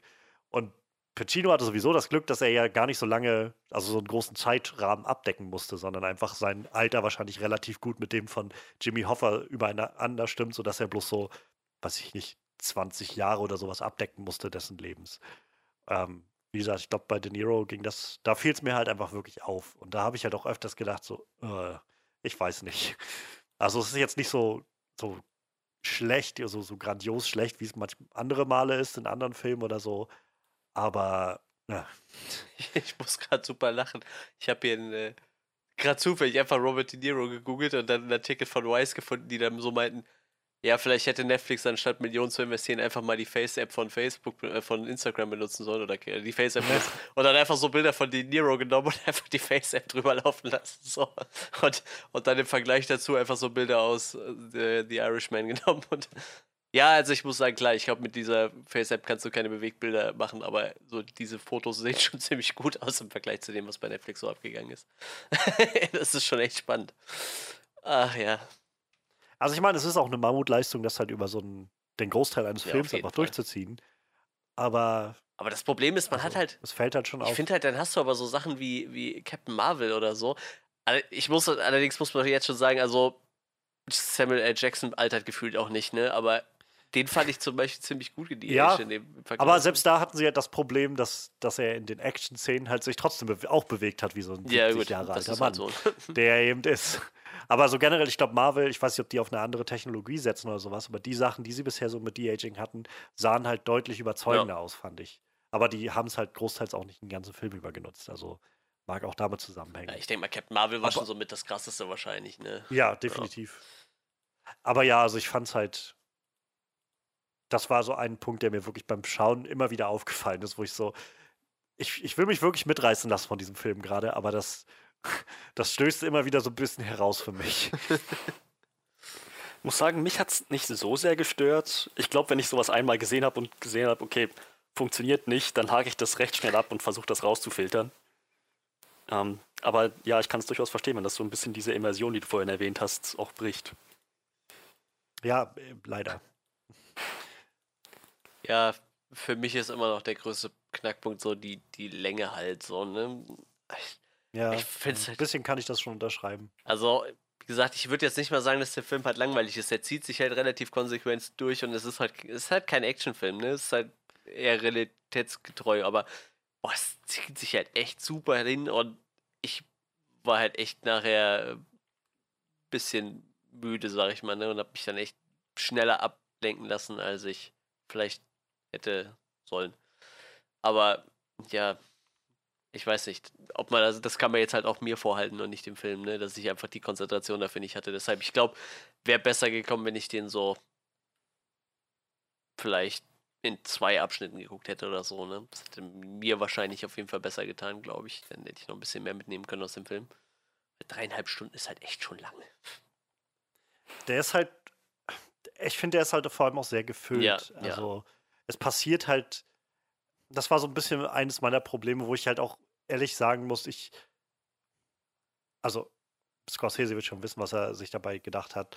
Ähm, mir ist nicht so ganz ersichtlich, warum ich zum Beispiel so, also es gab so einige Momente in dem Film, an so vielen Stellen immer noch mal tausend Namen so auf den Kopf gehauen bekomme, die sowieso nicht weiter auftauchen in dem Film oder so. Und dann wird halt erst nochmal erklärt, wer irgendwie, keine Ahnung, welcher, welcher Tony mit welchem Billy verwandt ist und der Cousin von dem Mhm. ist und so. Und also ich habe irgendwann einfach echt den Überblick verloren, wer jetzt wer sein soll. Und dann tauchten halt wieder so Figuren auf, die auch schon mal vorher irgendwie aufgetaucht sind. Ähm, so wie hier der, der Pro war doch, ne, Tony Pro, glaube ich. Und äh, so der Leute, mit, die mit dem zusammenhängen, wo ich, ich weiß keine Ahnung, wer, wer das ist, ist der mit dem verwandt, da wurde von irgendwer erwähnt und da gab es halt so mehrere Momente, wo es halt dann, keine Ahnung, und geht zu dem Cousin und macht das und das mit dem und so und auf der einen Seite hat das halt schönen immersiven Effekt, natürlich, dass es diese Welt so ein bisschen bereichert.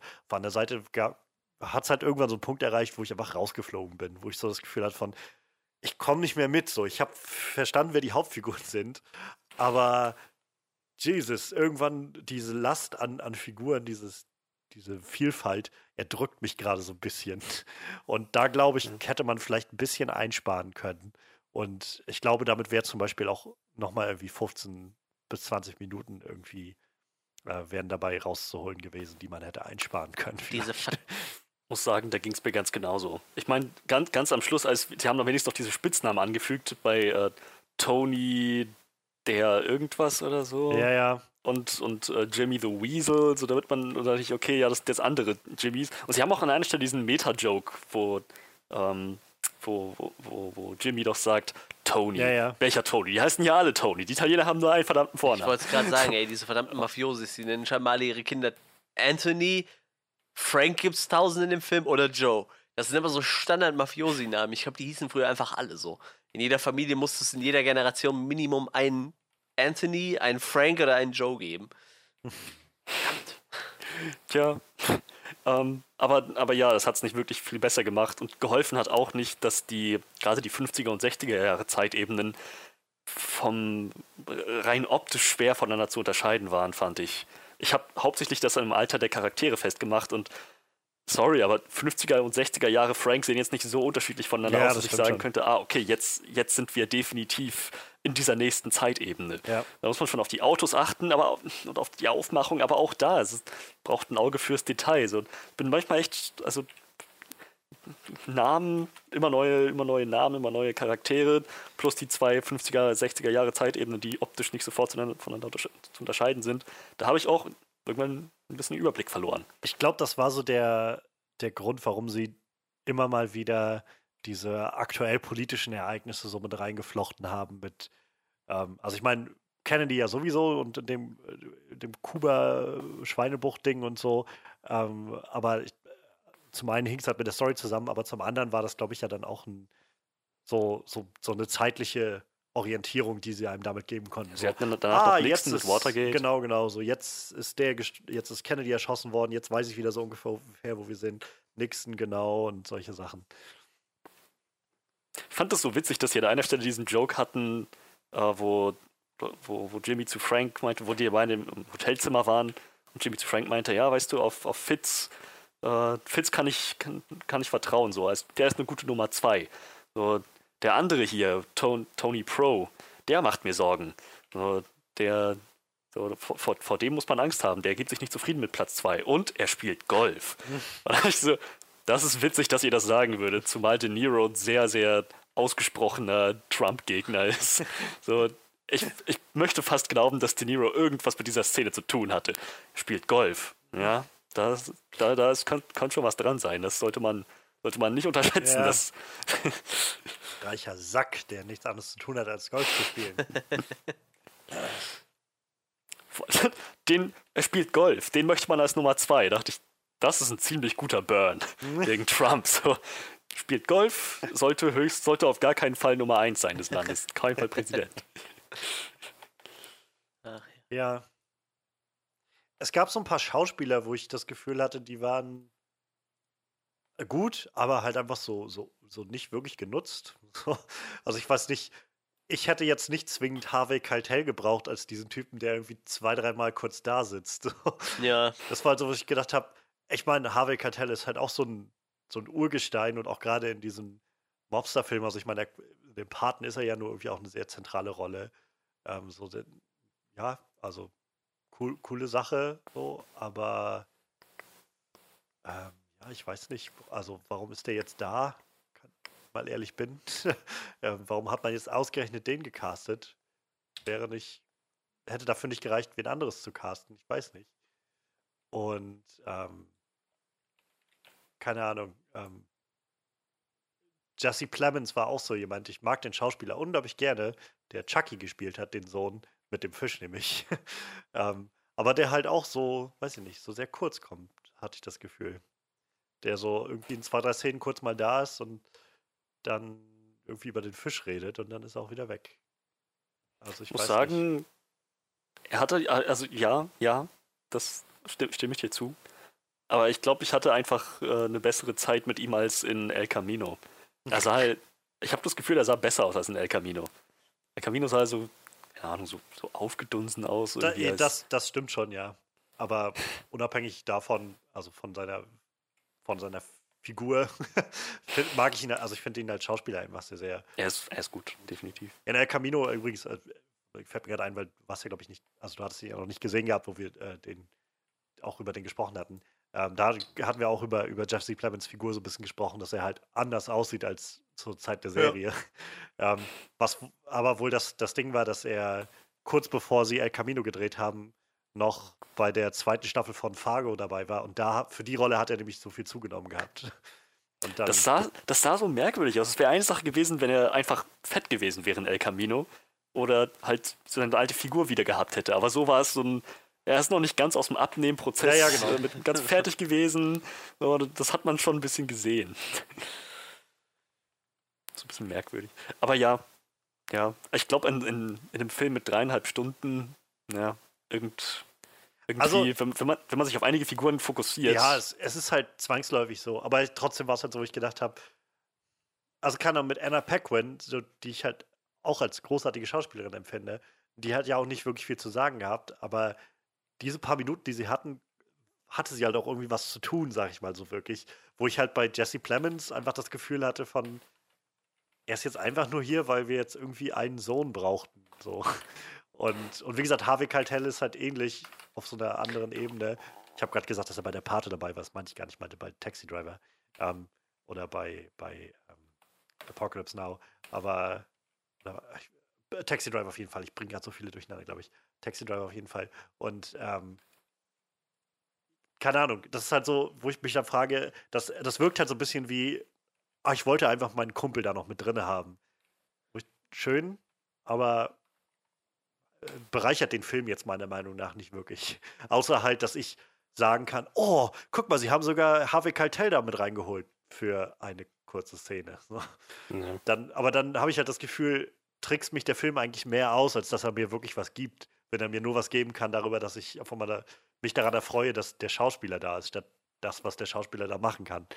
Und weiß ich nicht, das war halt so, was ich gedacht habe. Da war wahrscheinlich dieses, also es ist jetzt, wenn ich nochmal so einen Film mache, dann muss der halt mit dabei. Wahrscheinlich war das so eher so ein Wunschkandidat ja. von ihm, einfach, dass er sagt, komm, den hätte ich jetzt gerne nochmal dabei. Ne? Wird wahrscheinlich nicht mehr gewesen sein. Ja. Also ja, das war auf jeden Fall noch was, was mir auffiel. Okay. Ähm, eine Sache, die mir irgendwann, ich will nicht sagen, missfallen hat, aber schon so ein bisschen ja, negativ aufgestoßen ist, ist, ich weiß nicht, ich hatte ja am Anfang mal erwähnt, dass ich erwähnt hatte, dass, dieser, dass ich erwartet hatte, dieser Film war voll mit Mafia-Klischees. Ich lag nicht ganz unrecht, fand ich damit. Ich meine, klar, einiges ist Teil dieser Welt, dass einfach jeder von jedem umgelegt werden kann, man niemandem vertrauen kann, aber also rein, rein von der Art und Weise, wie sich, sich gerade Russell verhalten hat und und auch der, der alte Franklin über, über die Ereignisse damals erzählt hat, ich weiß nicht, das, das wirkte wie aus, weiß nicht, das wirkte sehr malen nach Zahlen. Das hat man schon tausendmal gesehen. Ähm, gerade, gerade gegen Ende, als, als Russell da seine, seine, seine Momente hatte von wegen, wir müssten ihm eine Botschaft senden, sag ihm, es ist, wie es ist und äh, kannst du ihm ein Ticket beschaffen nach Australien? So, okay, also im Prinzip ist jeder zweite Satz, den Russell sagt, zweideutig oder nicht, einfach nur ein Synonym für umlegen. das, hat, das hat mich schon ein bisschen so an die an, an Simpsons-Level von Mafia-Dasein erinnert. So alles, alles, was er sagt, das bedeutet irgendwie umlegen. So, ähm, weiß, weiß ich, kennt ihr die Szene aus, aus Simpsons, wo, ähm, wo, wo, wo, der, wo die, äh, Fat Tony den Taschenrechner seines Sohns in die Hand nimmt, weil der gerade irgendwie nicht funktioniert und meint, dieses Ding müsste mal dringend neu kalibriert werden. Und einer seiner mhm. Handlanger schnappt sich das Ding und schießt das in Stücke. Ja. Und er meint so, was zur Hölle, Mann, was machst du da? Oh, ich, ich dachte, du meintest, naja, du weißt schon, er müsste mal neu kalibriert werden, im Sinne von, ach, du weißt doch, wie das bei uns läuft. Alles bedeutet ja. umlegen. Es gibt, ich hatte, es gibt einen wundervollen Sketch von Mitchell und Weblook, der im Prinzip genau dasselbe ist, wie so zwei Handlanger vor so einem Dr. Evil-mäßigen Bösewicht stehen und er dann irgendwie meint, also, haben wir uns jetzt verstanden. Ich möchte gerne, dass Sie sich um die Harrison-Angelegenheit kümmern. Dann nickt der eine Handlanger und der andere guckt, ähm, soll das jetzt heißen, wir sollen ihn umbringen? Ja, ich, ich möchte gerne, dass ihr euch um ihn kümmert. Kannst du bitte einfach direkt sagen, ob wir ihn umbringen sollen oder nicht? Das ist halt, herrlich. Ja, ich muss sagen, bis zu einem gewissen Punkt hat es funktioniert. Ab, ab, einem gewissen Punkt dachte ich, okay, jetzt langsam wirkt das schon ein bisschen klobig jetzt in, in, in diesem Film. So 100 Punkte, wenn er einfach eine Woche später zu ihm gekommen wäre. Und hast ihm das Ticket beschafft? Was, du hast ihn erschossen? Du kranke Sau, du solltest ihm ein Ticket nach Australien beschaffen. Ein Flugticket. Sydney, Melbourne, irgendwas in die Richtung. Ach so, ich dachte, du meintest, ich soll ihm, naja, du weißt schon, ein Ticket beschaffen nach Australien, also nach unten. Ach, du weißt doch, alles bedeutet umlegen. Das, keine Ahnung, Irgend, irgendwann dachte ich, ich weiß nicht, das, das hat mir, ab, ab einem gewissen Punkt hat's, hat's, hat's mir, hat mich, hat's mich ein bisschen genervt. Verständlich. Also mich hat es jetzt nicht gestört. Ich glaube, das ist halt der, der Punkt, wo Scorsese halt, sag ich mal, dieses dieses Grundschema von dieser, dieser Mafia, so Rise and Fall of, of, of a Gangster so nimmt. Ähm, aber halt an den, an den anderen Stellen dann irgendwie bereichert durch, durch diese Ehrlichkeit oder, oder Trockenheit, trockene Ehrlichkeit, Authentizität vielleicht, die er damit reinbringt. Ähm, aber ich kann es verstehen. Also ich meine, das fällt halt auf jeden Fall in so einen Bereich, wo, wo man vielleicht auch einfach schon ja, durch dadurch, dass dieses Trope schon so viel verarbeitet wurde, ja. überall, einfach auch irgendwann so, ah, ja, ich, okay. so, ich ich habe es jetzt schon hundertmal gehört in tausend verschiedenen Kontexten. So, einmal mehr macht es jetzt nicht besser. Mhm. Ja, aber ja, also ich glaube, wenn wir, das ist dann zusammen mit den Dingen, die wir schon besprochen hatten, auch so ziemlich das Einzige, was ich noch anzubringen hätte an Sachen, die mich gestört haben. Also ich äh, kann vielleicht noch so kurz sagen, ich habe halt einfach gerade dadurch, dass ich ähm, Silence vor kurzem erst gesehen habe und das auch gerade der letzte Film war, den Scorsese vor Irishman gemacht hat, ähm, noch so ein bisschen im Kopf oder einfach so das Gefühl, wo ich merke, Silence hatte, glaube ich, für mich noch, noch so ein bisschen mehr irgendwie Herz in Anführungszeichen. Also jetzt nicht im Sinne von, ähm, von, von, weiß ich nicht, so eine, so eine positive, herzliche Botschaft oder sowas, aber irgendwie hat mich sowas wie Silence auf so einer emotionalen Ebene deutlich mehr gepackt, wo ich halt definitiv mitgefühlt habe mit Frank und oder über diese Reise von Frank irgendwie miterlebt habe und das gefühlt habe, was da so passiert ist mit Jimmy und Russell und all diesen Figuren. Ähm, aber wo ich halt, keine Ahnung, nach am Ende von Irishman halt das Gefühl habe, ich habe jetzt eine sehr bewegte und, und emotionale Reise miterlebt, hatte ich halt das Gefühl, dass sowas wie Silence einfach noch so einen Schritt weiter ist, als dass es nicht nur mich auf eine Reise mitnimmt, die mich emotional beschäftigt, sondern so emotional irgendwas anstoßen will in mir. Irgendwie emotional mich dazu bringen will, über was zu nachzudenken oder vielleicht meine Gefühle mal zu re-evaluieren, die ich habe über gewisse Dinge oder sowas. Und ähm, ich weiß nicht, das, das gibt dem Ganzen so ein bisschen mehr Magie, habe ich das Gefühl. Wo ich halt jetzt bei Irishman einfach das Gefühl habe, das war, war gut, aber es hatte halt nicht, nicht diesen, ja, diesen Wow-Moment irgendwie für mich. Vielleicht hängt das auch damit zusammen, dass ich einfach so wenig dieser Mobster-Filme bisher gesehen habe und vielleicht denke ich anders darüber beim nächsten Schauen oder wenn ich Casino mal gesehen habe und Goodfellas. Ähm, aber so habe ich auf jeden Fall nach dem Gucken jetzt das Gefühl gehabt, ja, es war cool, aber es ist jetzt nichts, was mich, sag ich mal, noch lange beschäftigt oder so. Das würde mich wahrscheinlich auch nicht.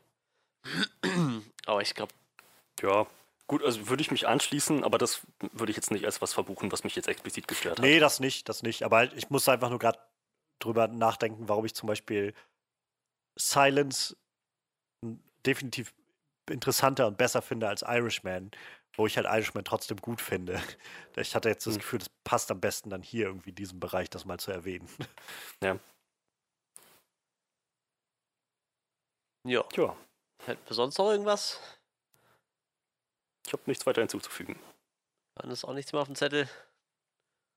Ja, dann würde ich sagen, dann sind wir doch langsam am Ende. Ähm, wir geben dem Film, denke ich mal, trotzdem ein Abschlussrating, wa? Bietet sich ja an, denke ich. Ja, Gut, machen. dann würde ich sagen, dann springen wir direkt mal darüber und guck mal, was wir dem Film so für eine Ziffer geben würden. Wie sieht's aus? Möchte irgendwer anfangen von euch?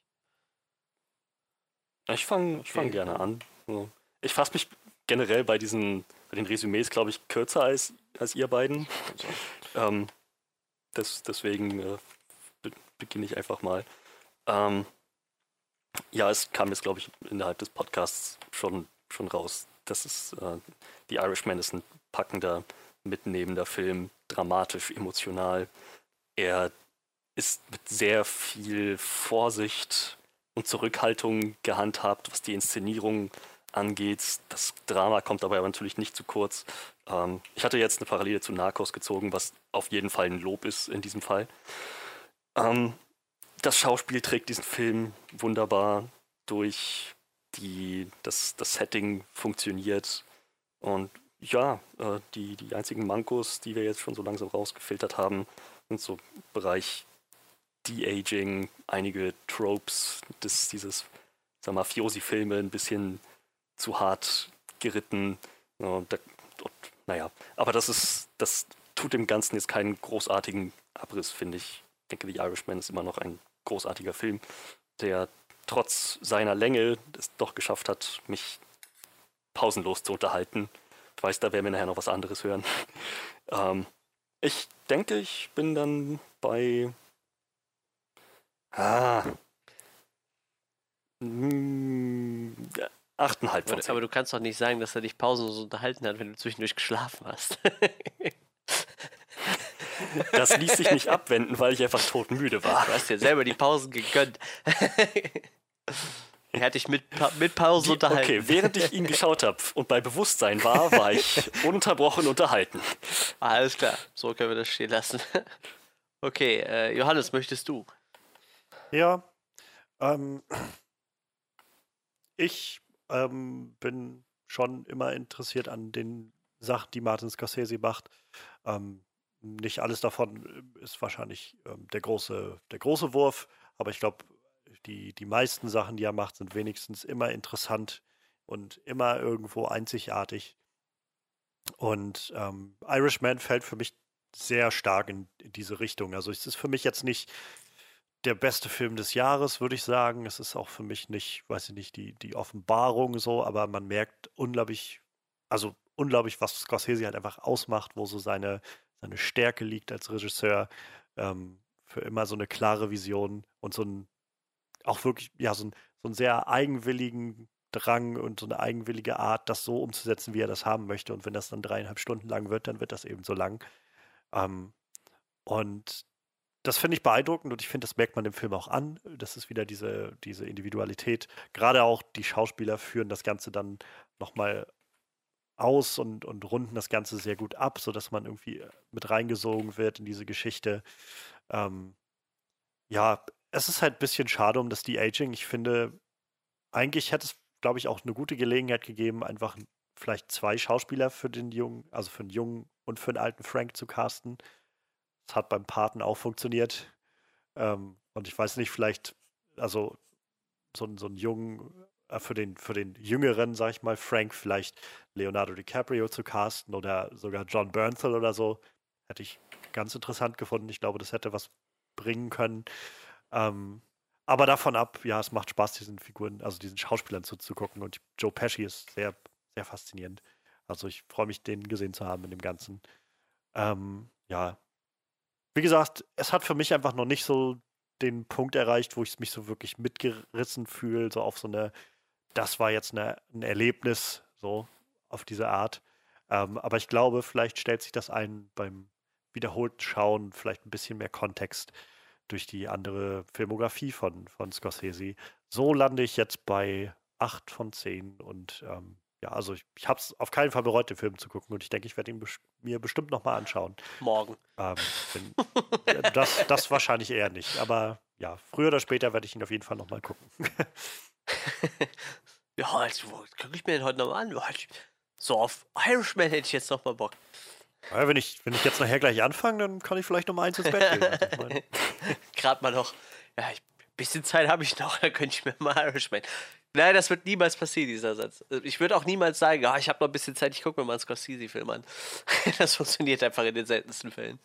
Ich weiß nicht, ob der Film hat, die äh, kürzer sind wie zwei Stunden. Ich habe gesehen, dieser Hugo, Hugo Capre, der ist, äh, ich glaube, nur, nur zwei Stunden lang. Hat er sich dann zurückgehalten, der gute Mann.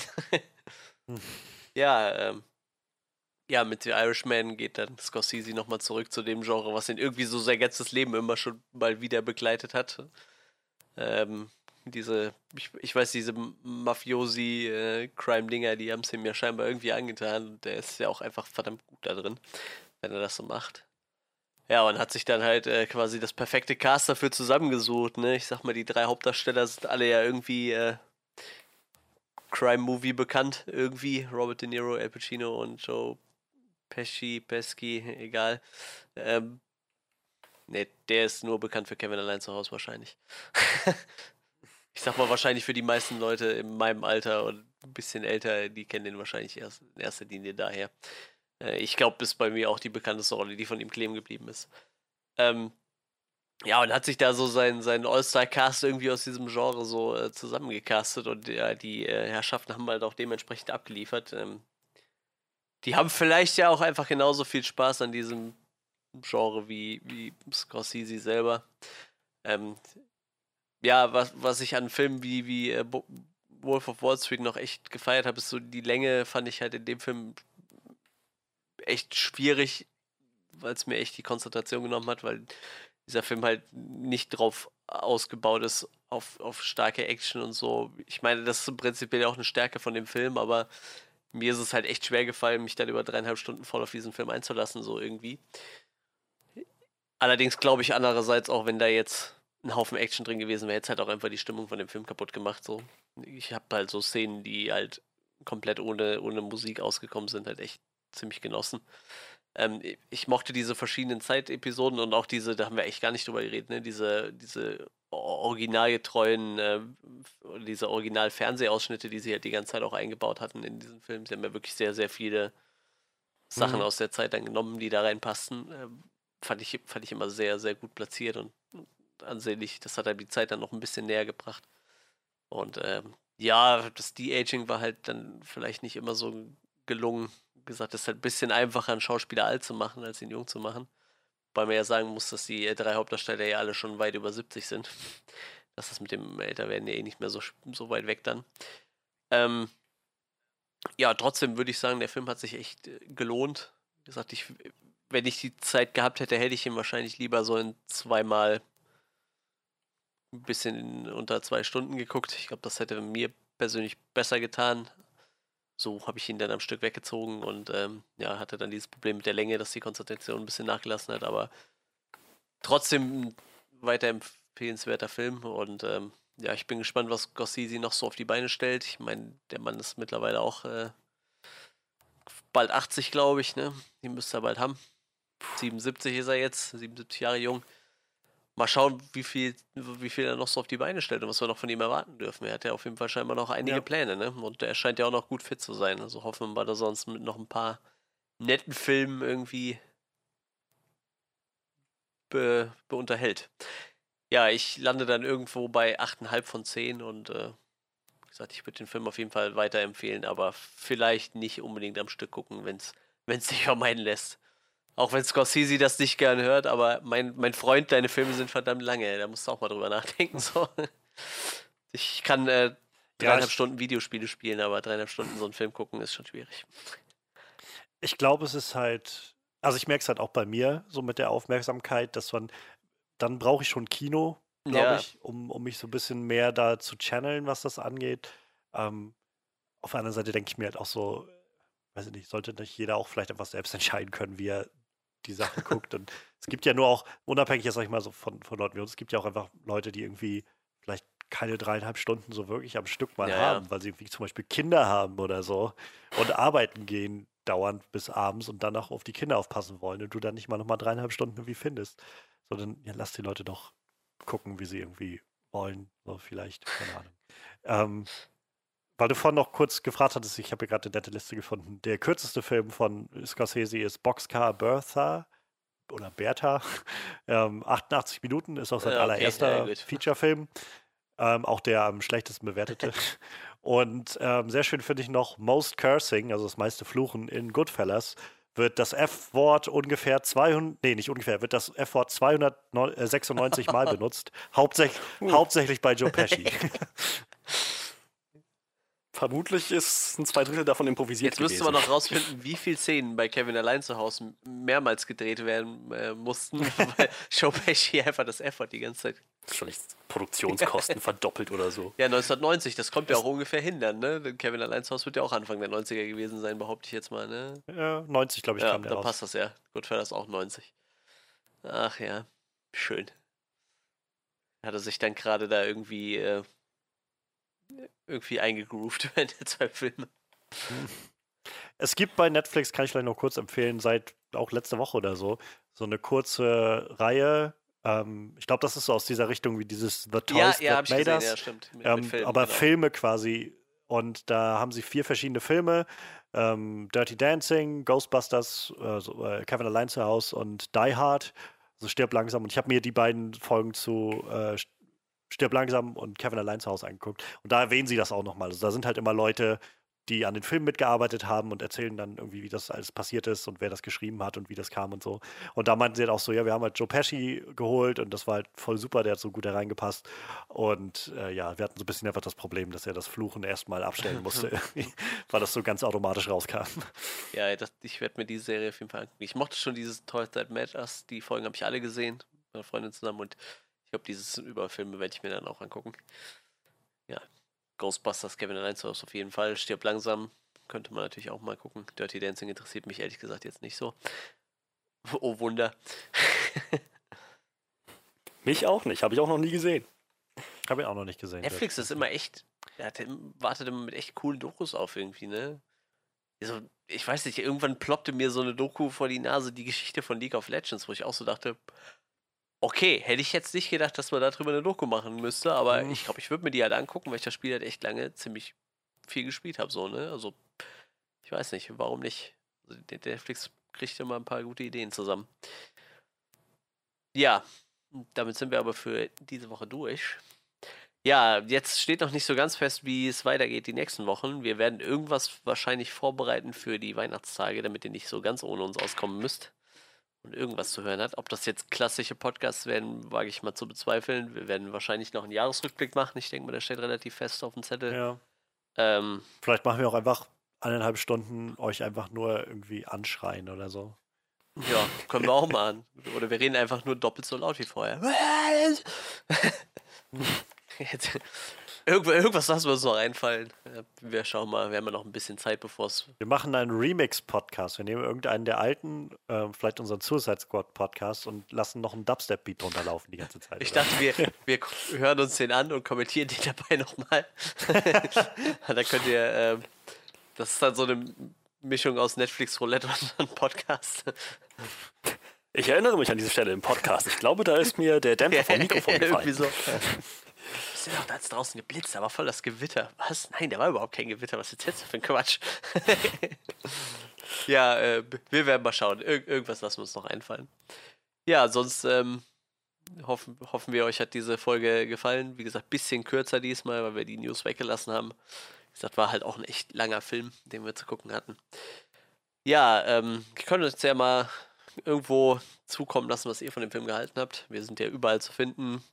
Ich gehe mal davon aus, Johannes wird alles unten drunter verlinken, was wichtig ist. Ja. Instagram, Twitter, Facebook, Homepage etc. Gesagt, Lasst uns wissen, was ihr vom Film gehalten habt. Ähm, wünschen euch noch einen schönen guten Morgen, guten Mittag, guten Abend, gute Nacht, wann auch immer ihr euch diesen Podcast anhört. Und ähm, wir hören uns dann nächste Woche. Auf Wiedersehen.